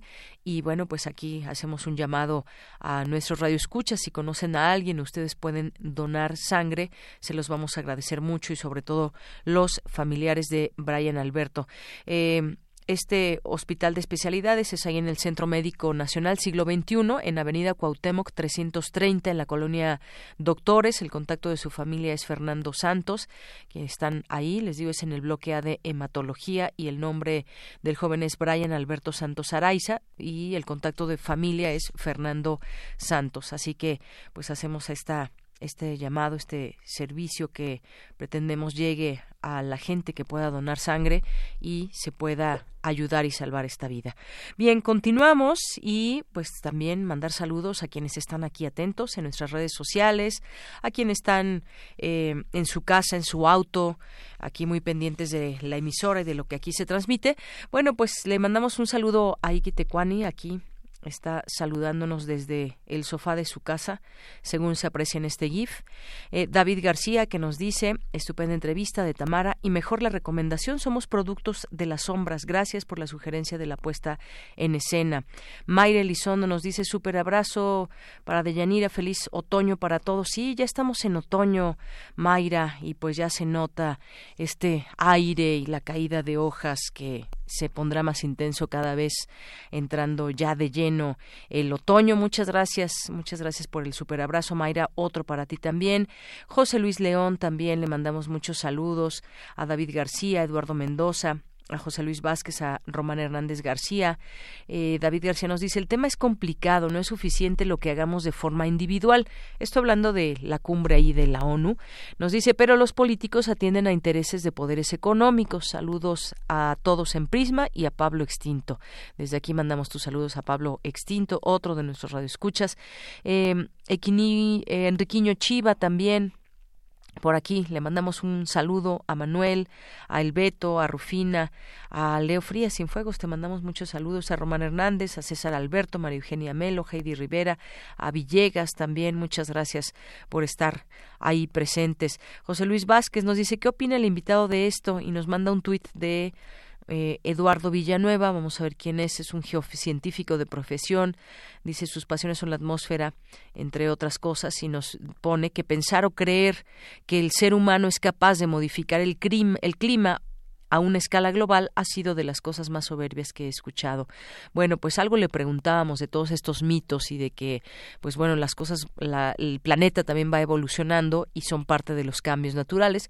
Bueno, ya nos daba su respuesta y nos decía que sí se pueden hacer cosas acerca de este sobre este tema. Muchas gracias, José Luis Vázquez, por, eh, por mandarnos esta pregunta. Gabriel Ánimas, empezando la semana bien y de buenas con todos en, en el programa. Gracias, Gabriel Ánimas. Te mandamos un saludo a nuestros amigos de la Biblioteca Nacional de México, a P. Pablo Extinto, que nos dice sospechosamente tranquilo el día, tanto que hasta hoy voy a poder escuchar a Prisma, escuchar Prisma en Radio UNAM con Deyanira, así que hoy y que Tecuani quítate que ahí te voy. muchas gracias, Pablo Extinto.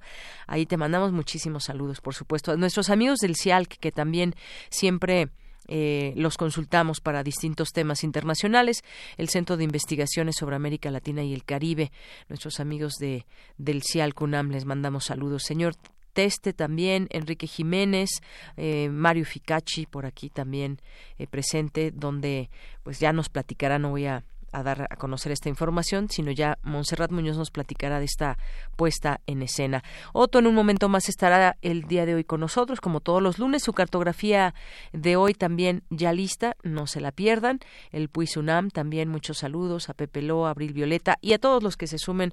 Muchas gracias por estar ahí y nosotros por lo pronto continuamos con la información. La perforación en océanos y continentes es utilizada principalmente por la industria petrolera, pero también es una fuente muy rica de datos para los científicos. Cindy Pérez nos tiene la información. Deyanira, es un gusto saludarte. Muy buenas tardes. Así lo señaló Jaime Humberto Urrutia Fukugachi, investigador del Instituto de Geofísica de la UNAM, durante el seminario Programas Internacionales de Perforaciones en Océanos y Continentes. El investigador recordó que el radio de la Tierra tiene alrededor de 6.370 kilómetros. La parte del núcleo son más de 3.400 kilómetros de radio. El interior de la Tierra es la parte principal del planeta y nosotros vivimos en la cáscara, la superficie. La parte de los continentes tiene entre 30 a 60 kilómetros debajo de las grandes cadenas montañosas. Es por ello por lo que la técnica de la perforación puede aportar datos interesantes. La única forma de tener eh, material para estudiar en el laboratorio, para verlo en el microscopio, para ver la composición, para ver sus propiedades físicas, eh, es eh, perforando y obteniendo muestras con, este, con estas perforaciones. Y eh, esto ha sido una de las tareas más importantes en ciencias de la, de la Tierra.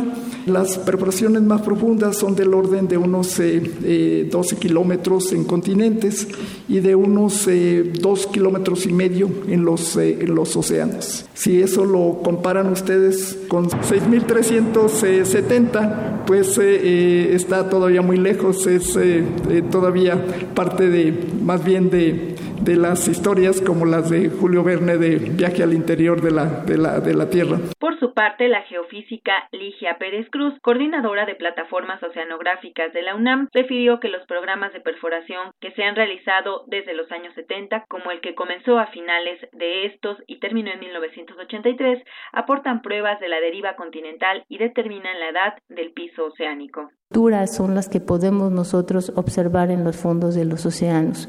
Entonces, es para mí, eh, creo que es la, y para mí y para mucha gente que hacemos geociencias o que hacemos geología marina, la expedición del Challenger es precisamente la que marca el inicio de la oceanografía y eh, de, la, de las expediciones en ciencias. Actualmente es el Programa Internacional de Descubrimientos en los Océanos. Este barco alberga aproximadamente 60 científicos en cada una de las expediciones. Tiene una serie de laboratorios a bordo. Se imaginarán que si suman los 100 millones de dólares que cuesta la perforación al mantenimiento de estos laboratorios y a la transportación de toda esta gente para ir trabajando, pues es un dineral, es un esfuerzo muy grande. Pero creo que los descubrimientos que se están dando son de suma importancia porque los trabajos que se están haciendo de variabilidad climática y de modelos de cómo está cambiando la biodiversidad, etcétera, obviamente tienen un aspecto social muy fuerte. Deyanira, sin duda un tema de gran importancia, sobre todo ahora que se discute el tema de los hidrocarburos. Hasta aquí mi reporte. Muy buenas tardes. Gracias, Cindy. Muy buenas tardes. Gracias, Cindy. Vamos ahora a continuar con mi compañera Cristina Godínez. El rector Enrique Graue participó en la inauguración del segundo Congreso Internacional de Derecho Penal. Adelante, Cristina. Deyanira, auditorio de Prisma RU, buenas tardes. En el auditorio Alfonso Caso y ante la comunidad académica de la Facultad de Derecho e invitados especiales, el rector Enrique Grague dijo que el tema de la justicia es un tema urgente a resolver para el país y que uno de los ejes centrales del Congreso es el de la impunidad. Este es un país con una gran De acuerdo a la encuesta nacional, más del 93% de los delitos no son de alguna forma registrados. Ya nos decía el señor director que 1 a 2% de aquellos que son llevados a juicio, de los delitos que se, que se manifiestan, apenas 2% de ellos llegan finalmente a algún tipo de sanción. Sí, pues es un tema que tenemos que mejorar muchísimo. Sé que también se van a tocar los temas de prisiones y penalidad, y me parece muy importante porque no estamos resolviendo los centros de rehabilitación social nuestro problema a la delincuencia van a hablarse sobre estas controversias que existen hoy en día sobre penalizar los hechos de corrupción. La corrupción es un tema que necesitamos abordar con gran firmeza y resolverlo para el bien del país. El director de la Facultad de Derecho, Raúl Contreras Bustamante, expresó que el segundo Congreso de Derecho Penal forma parte de los festejos por los 90 años de la autonomía universitaria. Es en la rama penal de la ciencia jurídica donde se observa el más sensible y delicado encuentro entre el poder del Estado y los derechos de las personas. Por ello, es importante realizar un diálogo y análisis de derecho comparado con calidad de excelencia, que al tiempo constituye también un acercamiento con diferentes realidades sociales con las cuales México tiene profundos lazos culturales indisolubles. Existen voces que afirman que el principal problema de México es la corrupción nosotros creemos que el más grave cáncer social que nos afecta es la impunidad. En este segundo Congreso Internacional participan 24 ponentes, 15 conferencistas y se abordan temas como la impunidad, las alternativas a la prisión, la delincuencia contemporánea y la corrupción. Concluirá el 25 de septiembre. Deyanira, este es mi reporte. Buenas tardes. Buenas tardes, Cristina. Muchas gracias por la información. Porque tu opinión es importante, síguenos en nuestras redes sociales, en Facebook como Prisma RU y en Twitter como arroba PrismaRU. Continuamos dos de la tarde con 17 minutos. No podemos dejar, por supuesto, de comentar esta nota que publicó el día de ayer el Economista y dice Imer desciende, pero Radio Educación y Radio UNAM ganan escuchas en la radio pública. Eso no, nos da mucho gusto que la radio pública o que los medios públicos también tengan su lugar y su oportunidad también de ser parte de todo, de todo este, eh, de todos los medios de comunicación. Es una opción también, son una opción muy importante. Y bueno, esta nota del, del economista dice que la radio pública, social y comunitaria encara dificultades para retener escuchas en la Ciudad de México. De agosto de 2018 a agosto de 2019, las estaciones públicas perdieron un quinto de su audiencia general y de entre todos los medios públicos de radio, AMFM, el Instituto Mexicano de la Radio, es el radiodifusor con la mayor pérdida de oyentes, luego de que un tercio de sus escuchas han cambiado de estación, dice esta nota del Economista, que basa sus eh, sus mediciones en INRA, esta casa INRA de medición de audiencia. La esperanza de los medios públicos podría estar ahora en las audiencias en vehículos, porque allí los escuchas han aumentado en 11.01% durante el último cuatrimestre, mayo a agosto de 2019, y juntos acumulan casi un millón de oyentes diarios en automóviles, destacando eh, de entre todos radioeducación, con un avance allí de 51.81% frente a los datos de mayo, impulsado además por su nueva frecuencia en la banda de FM, que eso pues ha traído muy buenas noticias para Radio Educación, nuestra estación hermana y vecina también de Cuadrante. Radio UNAM también expandió su audiencia en este rubro en 37.04% y en tanto que el IMER la hizo en 3.41% neto, de acuerdo con estas mediciones de la casa INRA. Así que siempre agradecer a todos ustedes, radioescuchas, que están ahí atentos de lo que sucede en las eh, ofertas programáticas, en las propuestas que se tienen. Así que muchas gracias a ustedes también que han hecho de su preferencia entre las estaciones públicas a Radio Educación, a Radio UNAM. Y bueno, pues mandar saludos aquí también, nos dice Francisco Javier Rodríguez. Buen inicio de semana para todos. Saludos cordiales desde el norte de la Ciudad de México. Gracias, Francisco Javier Rodríguez, hasta el norte de la Ciudad de México. A todos los que nos vayan escuchando también desde la comodidad de su automóvil o quizás un poco aburridos por el tráfico, no lo sé. Háganse presentes. Recuerden que tenemos varias vías de comunicación con ustedes, 55 36 43 69 a través del teléfono y en redes sociales arroba Prisma RU en Twitter y, en Facebook Prisma RU.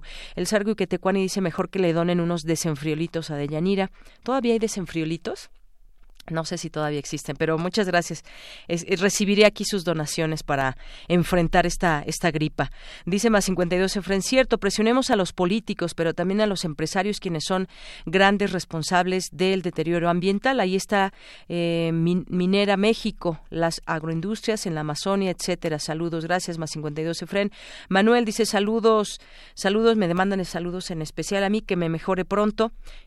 Yo pensé que no se oía mi enfermedad, pero creo que sí se escucha, ¿verdad? Un poco. Bueno, pues aquí estamos, con mucho gusto. Y eh, pues bueno, entre otras notas eh, nacionales tenemos esta que hoy publica el Universal. Dice, minas para construir nuevo aeropuerto eran ilegales. Dice que más de la mitad de las minas de Tezontla y Basalto en los cerros que rodean las obras del nuevo Aeropuerto Internacional de México en Texcoco operaron de forma ilegal entre 2016 y 2018. Con el material a marchas forzadas se construían las estructuras y pistas de lo que pretendía ser el legado del expresidente Enrique Peña Nieto. Esto solamente es un párrafo de esta investigación que hace el Universal y que hoy publica por si quieren leerla a más detalle. También en otra información habrá inquisición fiscal del gobierno con cambios a evasión, dice la Coparmex. Bueno, miren, con que ya los que ganan más y que evaden impuestos paguen. Yo creo que nos van a hacer un gran favor a los que sí pagamos constantemente, constante y sonantemente cada mes nuestros impuestos. Eh, vamos a ver de qué se trata eso, pero por lo pronto la Coparmex se queja, considera que aunque es perfectamente entendible el combate a la evasión y la elusión fiscal, advirtieron que desafortunadamente las acciones que se aprobaron ya en el Senado harán de la autoridad un inquisidor de los contribuyentes. Bueno, pues quienes hemos pagado constantemente, no sé, yo creo que no lo vamos a sentir de esa manera.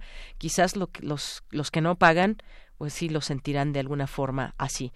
Bueno, luego hizo su aparición o reaparición Vicente Fox, el expresidente de México, dijo que hay que sacar a AMLO del Palacio Nacional, más importante que sacar al PRI de los Pinos. Bueno, pues es que lo apoya, no lo apoya, a veces sí, a veces no, apoyó a Mid, apoyó ha apoyado a otros presidentes, incluso se llevaba muy bien con el expresidente Peña Nieto, ¿no? Bueno, ¿qué opinan de esta reaparición de Vicente Fox eh, con toda su palabrería y su forma de hablar? Y bueno, pues hay que leer este libro, ¿cómo se llama? El de Jesús Olmos, periodista, donde habla de los de los eh, oscuros negocios que hizo a la sombra de poder Vicente Fox. Yo creo que es buen momento de leerlo, que no se nos olvide lo que hizo también el expresidente. Bien, pues parte de las notas nacionales. Vamos ahora a la información internacional con Ruth Salazar. Internacional RU. La temperatura mundial promedio de 2015 a 2019 va en camino a convertirse en la más alta de cualquier periodo de cinco años jamás registrado, indicó el informe Unidos en la Ciencia de la Organización Meteorológica Mundial. El presidente estadounidense Donald Trump llegó por sorpresa este lunes al auditorio de la ONU donde se celebra la Cumbre de Acción Climática, pero no intervino en esta reunión de alto nivel a la que no estaba previsto que acudiera. Una nueva tormenta tropical denominada Karen se formó en la cuenca del Caribe, por lo que el Centro Nacional de Huracanes de Estados Unidos emitió un aviso de vigilancia para las islas de Trinidad y Tobago, Granada y San Vicente y las Granadinas. Al menos siete niños kenianos murieron hoy y 64 más resultaron heridos por el colapso de parte del primer nivel de una escuela de educación primaria, minutos después del inicio de sus actividades escolares.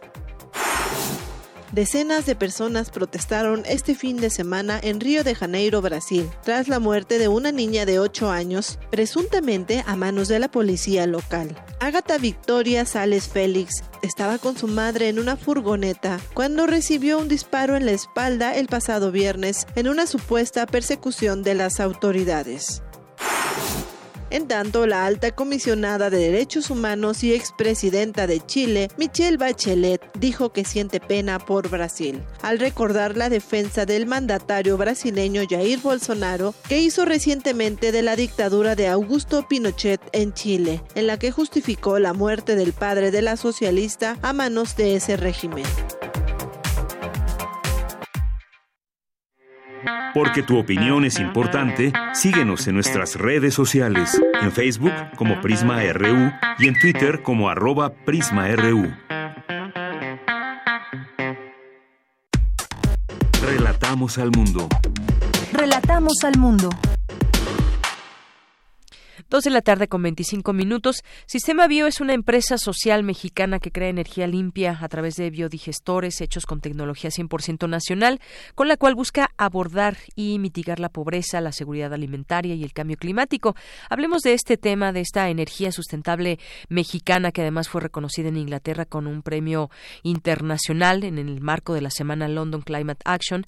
Esta empresa mexicana que está haciendo cosas por nuestro medio ambiente. Tenemos en la línea telefónica a Camilo Pajés, que es cofundador y director de Sistema Bio, para platicar sobre la tecnología sustentable de biogestión mexicana que tiene ya alcance a nivel global. ¿Qué tal, Camilo? Muy buenas tardes, bienvenido. Hola, buenas tardes. Un gusto estar aquí en el programa. Gracias, Camilo. Pues platícanos de qué se trata, platícanos sobre esta empresa mexicana, a qué se dedica, cómo lo hace y bueno, pues ya tiene este reconocimiento internacional. Platícanos eh, acerca de ella.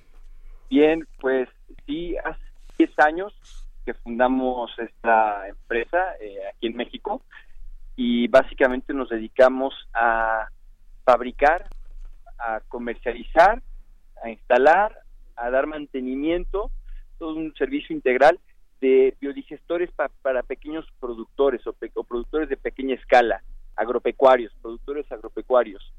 Eh, básicamente atendemos gente que tiene desde dos vacas, su equivalente en otra especie y que tiene su, parcelita, o productores ya más grandes de hasta 200 vacas, sin ser productores industriales, pero ya son, son pequeñas empresas eh, agropecuarias. Ese es nuestro mercado y, y lo que y lo que es un sistema bio o un biodigestor, pues básicamente un un, un, una máquina, eh, en este caso está hecha de, de una membrana flexible muy resistente, en donde el usuario o el cliente le ingresa los desechos orgánicos, particularmente la, el eh, estiércol del ganado, se lo ingresa y, y, adentro del reactor, del sistema, se hace una descomposición o una, un, es una descomposición anaeróbica y en este proceso se, se produce que es rico en metano, está compuesto en metano y dióxido de carbono y es combustible. Entonces la bolsa lo capta y lo conduce directamente a la estufa, al boiler, a motores, a cualquier ya dispositivo donde puedes aprovechar el biogás. Y el efluente, lo que resulta después del tratamiento, es un abono orgánico muy potente que la gente utiliza en sus cultivos, desplazando el uso de fertilizantes químicos. Así es. Eh, y para dar un dato también a nuestros radioescuchas, este sistema bio es un sistema de biogás innovador asequible. Ya nos platicabas este funcionamiento donde desechos fecales en combustible o se convierten en combustible y se puede lograr todas estas cosas. Hoy, con más de 7.000 granjas alrededor del mundo, usando esta tecnología de biocombustible, se ha logrado mitigar 100.217 toneladas de CO2 y salvar a más de un millón y medio de árboles. Platícanos de este resultado que finalmente eso es lo importante, digamos, también de todo este de todo este proyecto? Pues sí, efectivamente, el, poder aprovechar el biogás o capturar y aprovechar el biogás de esta manera, pues evita la emisión de gases de efecto invernadero, en este caso el CO2 equivalente a la atmósfera, además de que da un tratamiento adecuado a los desechos y evitamos que se que los echen o, que contaminen, contaminen los mantos freáticos o que se vayan en descargas a las cuencas, ¿no? Entonces el impacto ambiental es importante y efectivamente a la fecha ya llevamos más de 7000 sistemas instalados, esto significa que ya más de más de 40.000 personas, son son unidades familiares donde los instalamos, más de 40.000 personas están usando biogás y, y el biol, que es el abono, con con los biodigestores que les, que les vendemos. Y, y pues efectivamente estamos vendiéndolo en, en el este de África, principalmente en Kenia, en la India, en Centroamérica, en Sudamérica. Eh, tenemos oficinas en estos países, en Colombia, en Nicaragua, en, en la India, en Kenia. Eh, y, y, pues afortunadamente tenemos pues tenemos dos contenedores de sistemas que están yendo cada semana a estos continentes desde México. Oye, y ahora justamente que muchos de los temas eh, nos llevan a hablar del cambio climático, Creo que es importante hablar de ese tipo de empresas porque decíamos hace un momento en nuestra primera hora de Prisma RU acerca de, pues se necesitan acciones más allá de discursos y de buenos deseos, sí hay que acabar con el cambio climático, pero ¿qué estamos haciendo? También la gente puede, puede aportar y eso que estás haciendo a través de esta empresa me parece que es algo muy importante, opera también ya en México, en esos países que nos dices, y se trabaja, por ejemplo, con pequeños productores agropecuarios para abatir estos eh, problemas de eh, cambio climático, pero también de seguridad alimentaria y que ayudan también a mm, disminuir los índices de pobreza. Sí, efectivamente, pues eh, los pequeños productores pues son son los que producen la mayoría del alimento que consumimos en el mundo y, y son esta, este sector de la población que no tiene acceso a tecnología, no tiene acceso a capacitación, a educación, para ser más productivos, no tiene acceso a financiamiento.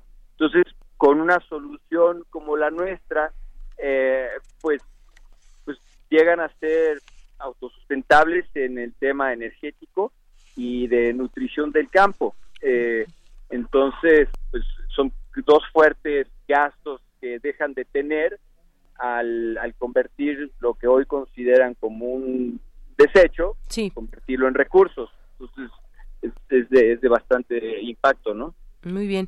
Camilo, ¿hay alguna página o algo donde la gente pueda conocer más de este proyecto y quizás de voz en voz, pues que se pueda ir, eh, que, que se pueda ir implantando en más lugares de nuestro país y del mundo? Sí, por supuesto, en, en la página www.sistema.bio, bio de biología. Sistema.bio es nuestra página y todas nuestras redes sociales están igual, sistema.bio tenemos un canal de YouTube bastante completo con muchos videos que te explican perfectamente a, través de testimoniales en distintas aplicaciones y partes del mundo. Eh, generamos mucho contenido justamente porque pues eh, nos toca crear un mercado que hoy prácticamente está inexistente, especialmente en México y Latinoamérica. Entonces a través de la generación de estos contenidos es que buscamos crear esta sensibilización de los consumidores, ¿no? Sí. Muy bien, bueno, pues Camilo Pajes, me ha dado mucho gusto platicar contigo, que nos expliques y nos hables de este proyecto que hoy ya, en su momento proyecto que hoy ya es una realidad, pero que puede seguir extendiéndose y esto pues a favor de nuestro medio ambiente y pues ahí dejamos la página para que la gente conozca más acerca de ello. Por lo pronto, muchísimas gracias por estar aquí. Gracias a ustedes, que tengan buena tarde. Gracias, muy buenas tardes a Camilo Pajesco, fundador y director del Sistema Bio, del Sistema Bio para platicarnos sobre este tema tecnología sustentable.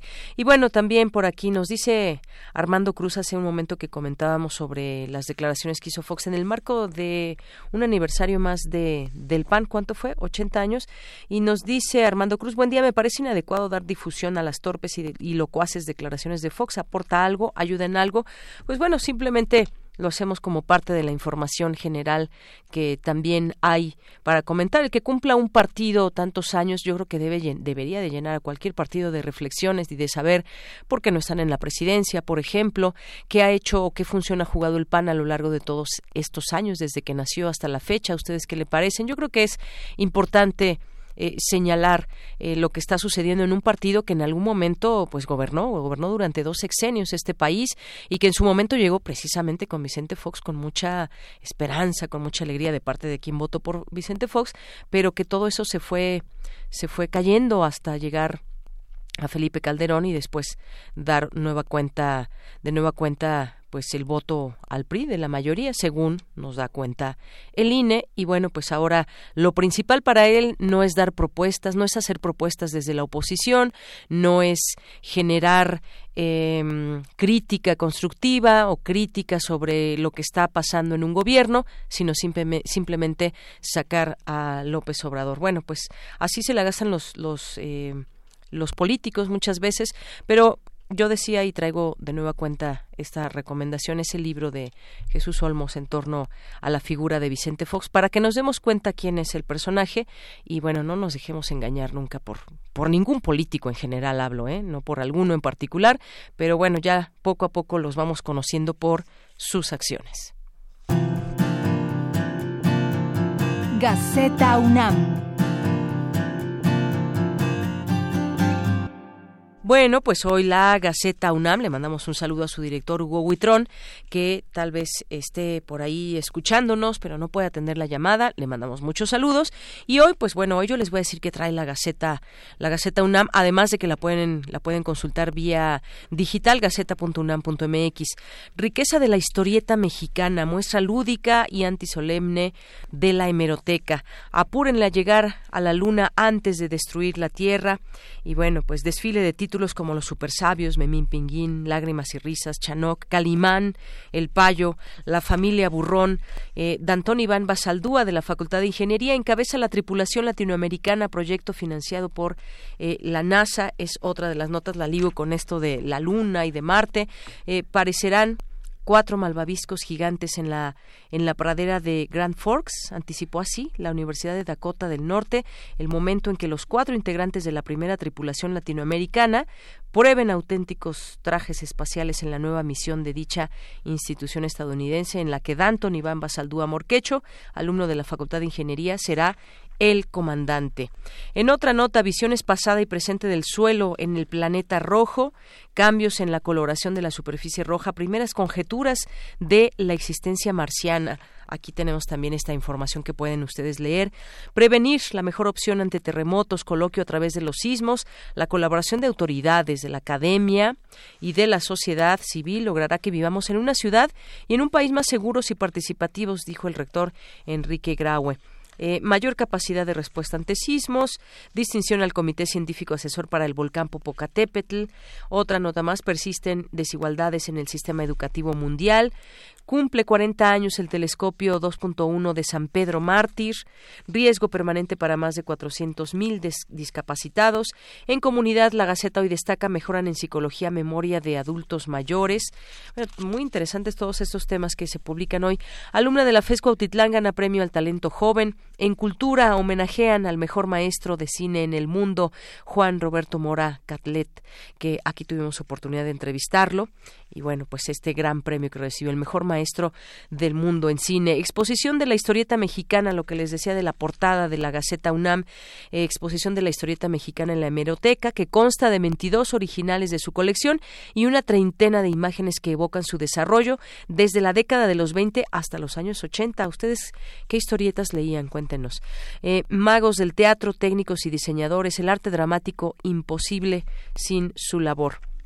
Y bueno, todas las muchas actividades que tiene nuestra universidad están y recomendaciones están publicadas hoy en la Gaceta UNAM, así que no se la pierdan, consúltenla, hagan su agenda sobre todas las actividades que nos proponen.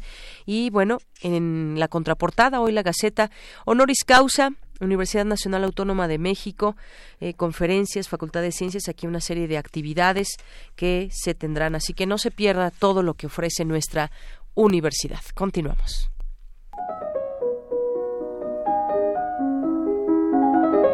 Cartografía RU con Otto Cázares.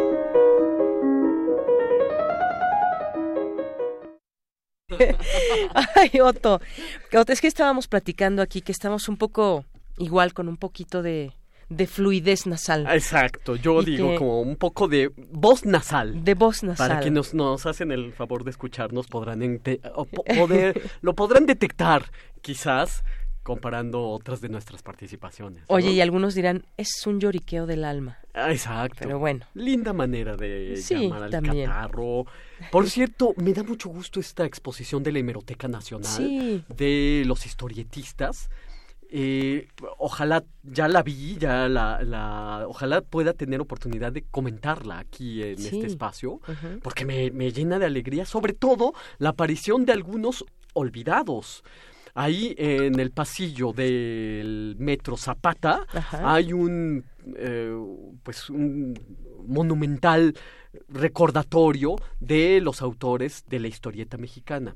Y hay una un olvido que a mí siempre me ha dolido, que es el olvido de Ángel José Mora Suárez, el inventor del Chanoc. Eh, no hay ninguna referencia de Ángel Mora en el pasillo de Zapata. Así que me alegra enormemente que aquí, en esta exposición de la sí hemeroteca, sí esté conformado por, los expositores y ojalá pueda tener oportunidad de comentarlo en, ojalá que próximas participaciones. En fin, eh, Hoy quiero hacer un comentario acerca del Museo de Arte Moderno. 1964 es el año de los museos en México.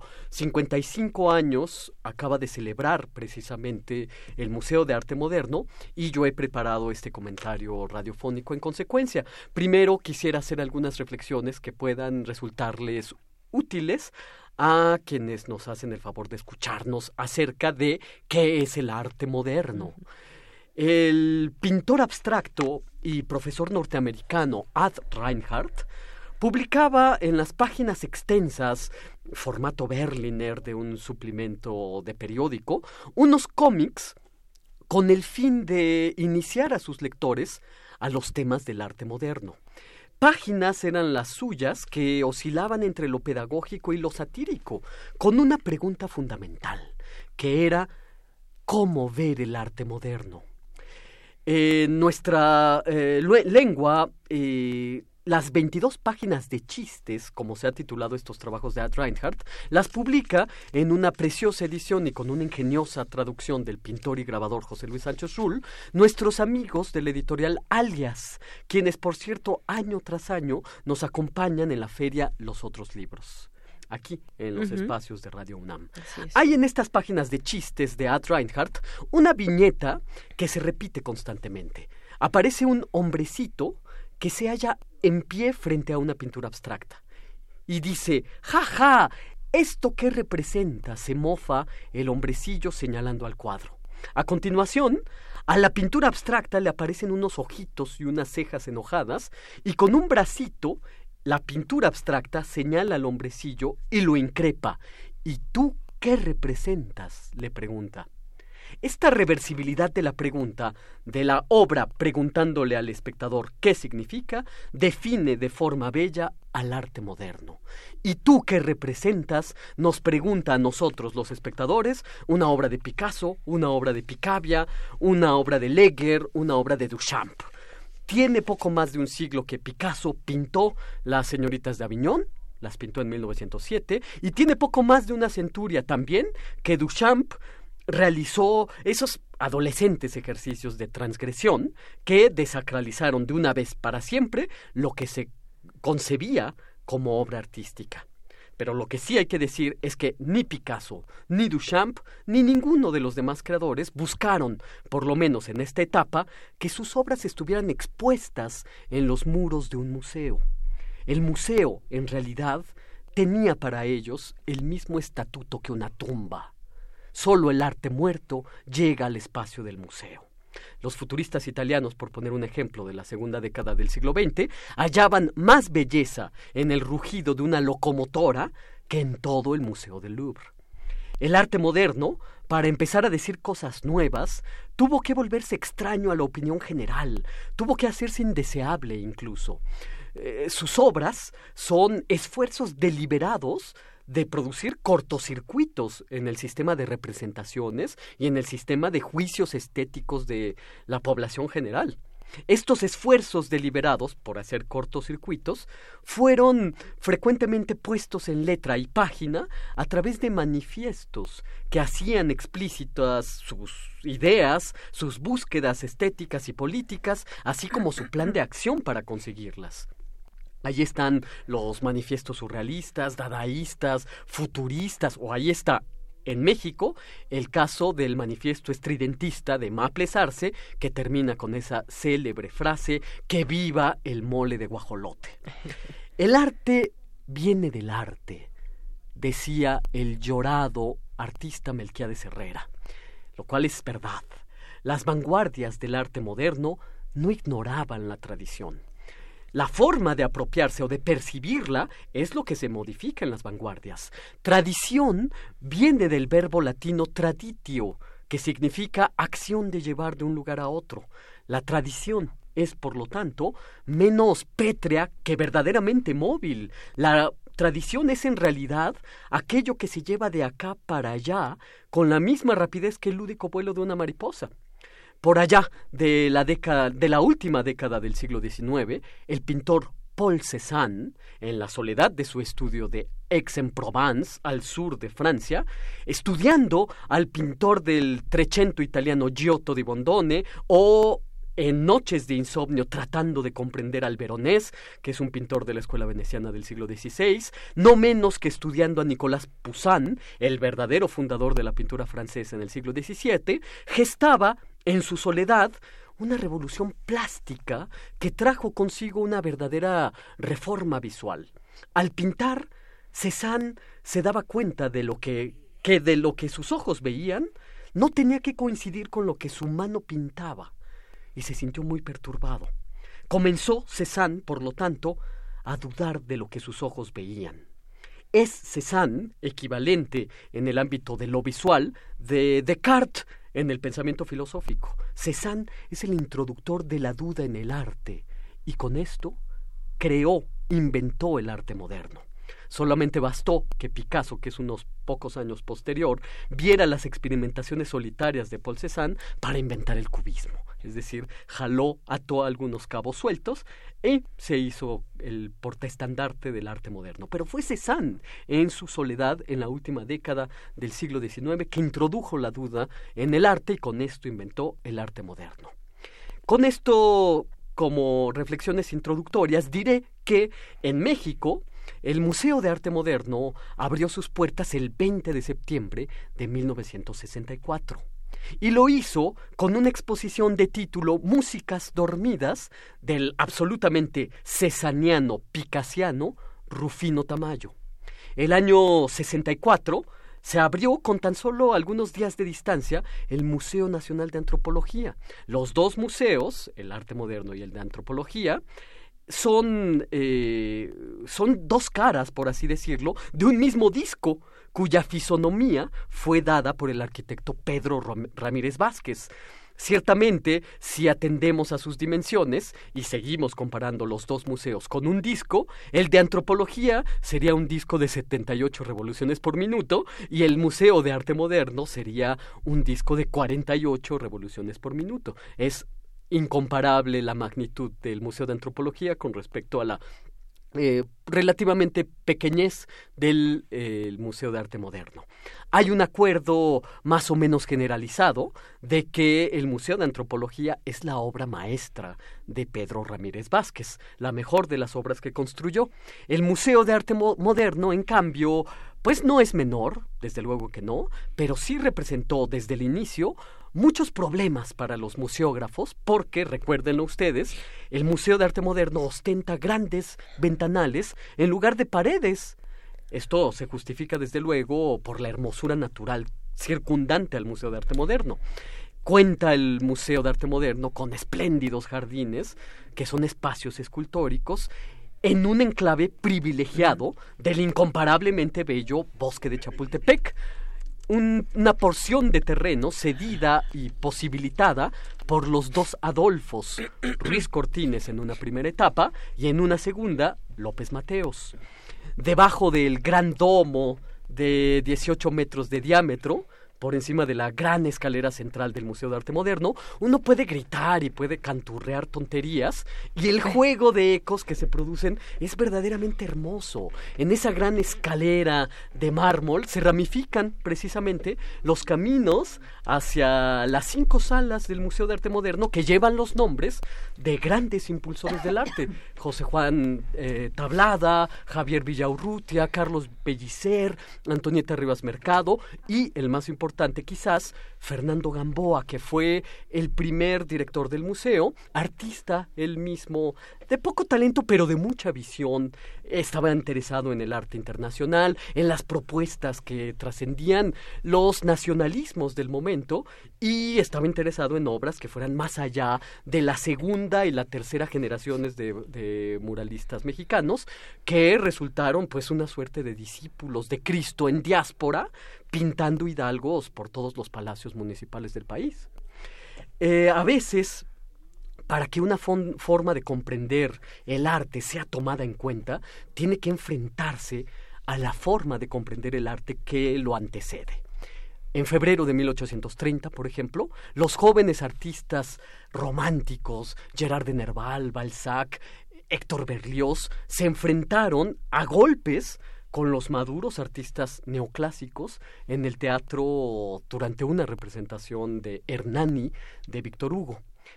Digo esto porque el 20 de diciembre de 1964, solo algunos meses después de la apertura del museo, se enfrentaron a mordidas, a golpes, a mentadas de madre, los jóvenes pintores abstractos mexicanos con los maduros pintores figurativos en el contexto del concurso de artistas Jóvenes de México, cuya sede fue el flamante el nuevo Museo de Arte Moderno. Se premió en ese concurso a los artistas de la llamada generación de la ruptura, mm. Fernando García Ponce y Lilia Carrillo. Y durante el discurso inaugural del sabio historiador eh, José Luis Martínez, comenzaron a volar vasos de cócteles que funcionaban como proyectiles, comenzaron las rechiflas y se inflamaron los ánimos entre los dos bandos. Cuevas, por ejemplo, abofeteó a Benito Meseguer, eh, Felgueres mordió a un muralista, este soltó un puntapié y por ahí llegó también David Alfaro Siqueiros, que eh, siempre iba armado, por cierto, y que había sido liberado del Palacio Negro de Lecumberri algunos meses antes. Y también, por supuesto, Siqueiros recibió improperios y lindezas, en fin. Eh, hasta la apertura del Museo de Arte Moderno, el arte moderno en México no tenía un espacio propio. Antes había para este efecto una salita en el Palacio de Bellas Artes destinado a obras modernas. En la década del 50 estuvo José Clemente Orozco recorriendo la colonia Condesa con la finalidad de encontrar un espacio para un futuro museo de arte moderno y otro antecedente notable es que en el 53 11 años antes de la apertura del Museo de Chapultepec, Matías Goeritz abre las puertas de su museo El Eco, donde se hallaba esa gran serpiente geométrica que después se convertirá en el distintivo y en el emblema del Museo de Arte Moderno. 55 años cumple ese espacio entrañable donde hemos visto algunas de las mejores exposiciones temporales del país. Yo le deseo una larga vida a este museo y larga vida también a esa pregunta planteada por Ad Reinhardt para comprender el arte moderno. ¿Y tú qué representas? Y esto es lo que yo tengo que decir este lunes 23 de septiembre de 2019. Pues muchas gracias, Soto. Cuántos datos y cuántas, cuánta información que nos, nos das para pues reconocer también este espacio que sirva de exposición a muchas ideas y muchas, muchas cosas el Museo de Arte Moderno. Muchas gracias, Soto. Encantado y Encantado ya de lo que estoy viendo, de lo que viene. Pensé por, por eh, de pronto que era jueves, pero no, estamos en lunes. Les diré ahorita por qué. Continuamos. Sala Julián Carrillo presenta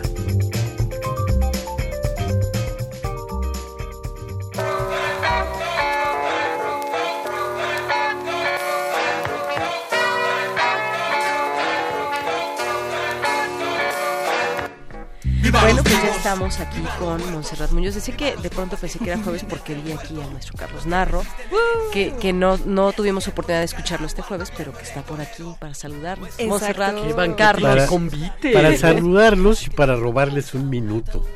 Claro. Sin la precisión de los datos y la exactitud de las presentaciones de Otto Cáceres, sí quiero, continuando un poquito, decir que si el arte moderno tuvo su lugar por fin en ese, en ese museo en Chapultepec, es también el lugar donde yo pongo la fecha de lo que es el nacimiento del arte contemporáneo en México también. Porque es ahí, y otra vez con, con broncas, y con una bronca pero verdaderamente eh, peligrosa incluso, que estuvo a punto de incendiar el museo eh, hubo persecuciones, casi intentos de asesinatos y demás, y costó la destitución del director de ese museo en una convocatoria, en un concurso también, en el que una de las piezas ganadoras del artista Rolando de la Rosa eh, provocó la ira de todos los los este los sectores ultraderecha y conservadores y demás con una eh, gran instalación en la que como piezas separadas algunas resultaron muy molestas. Fundamentalmente una Virgen de Guadalupe eh, vuelta collage con el rostro de Marilyn Monroe, una instalación del artista Rolando de la Rosa, que puso de veras a los eh, cuerpos de la extrema derecha muy enojados.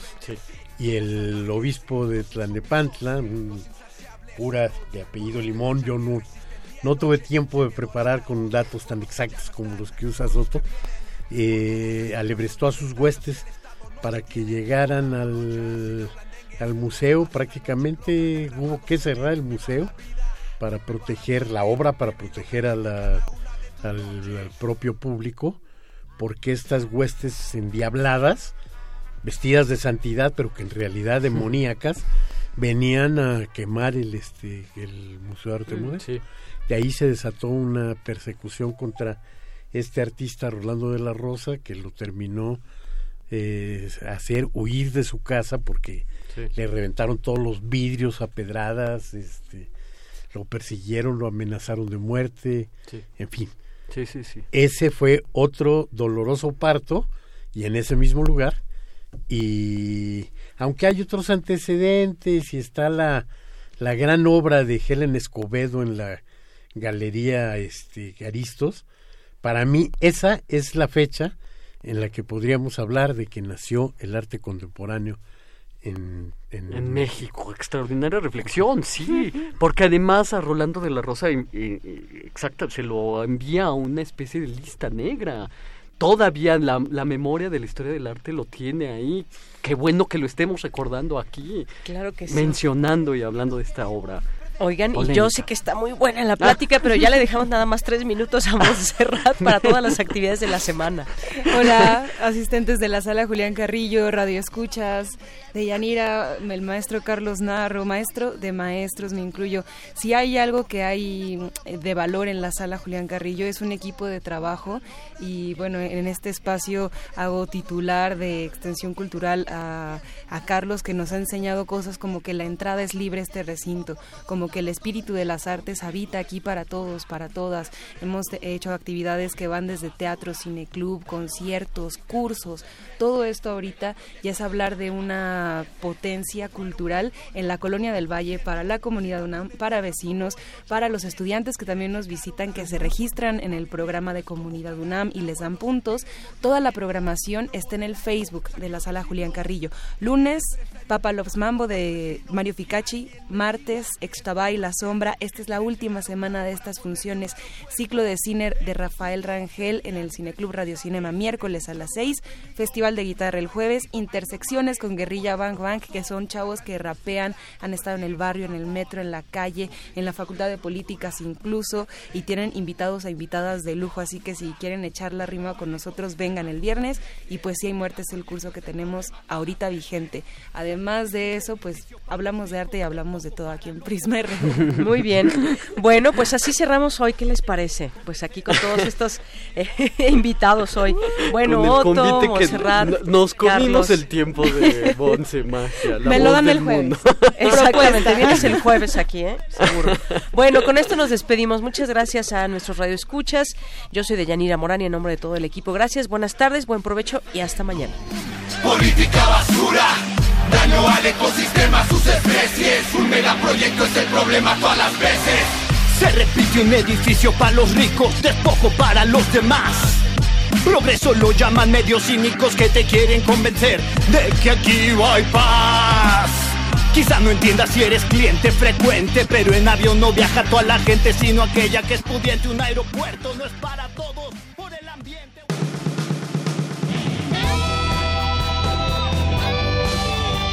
Prisma RU. Relatamos al mundo.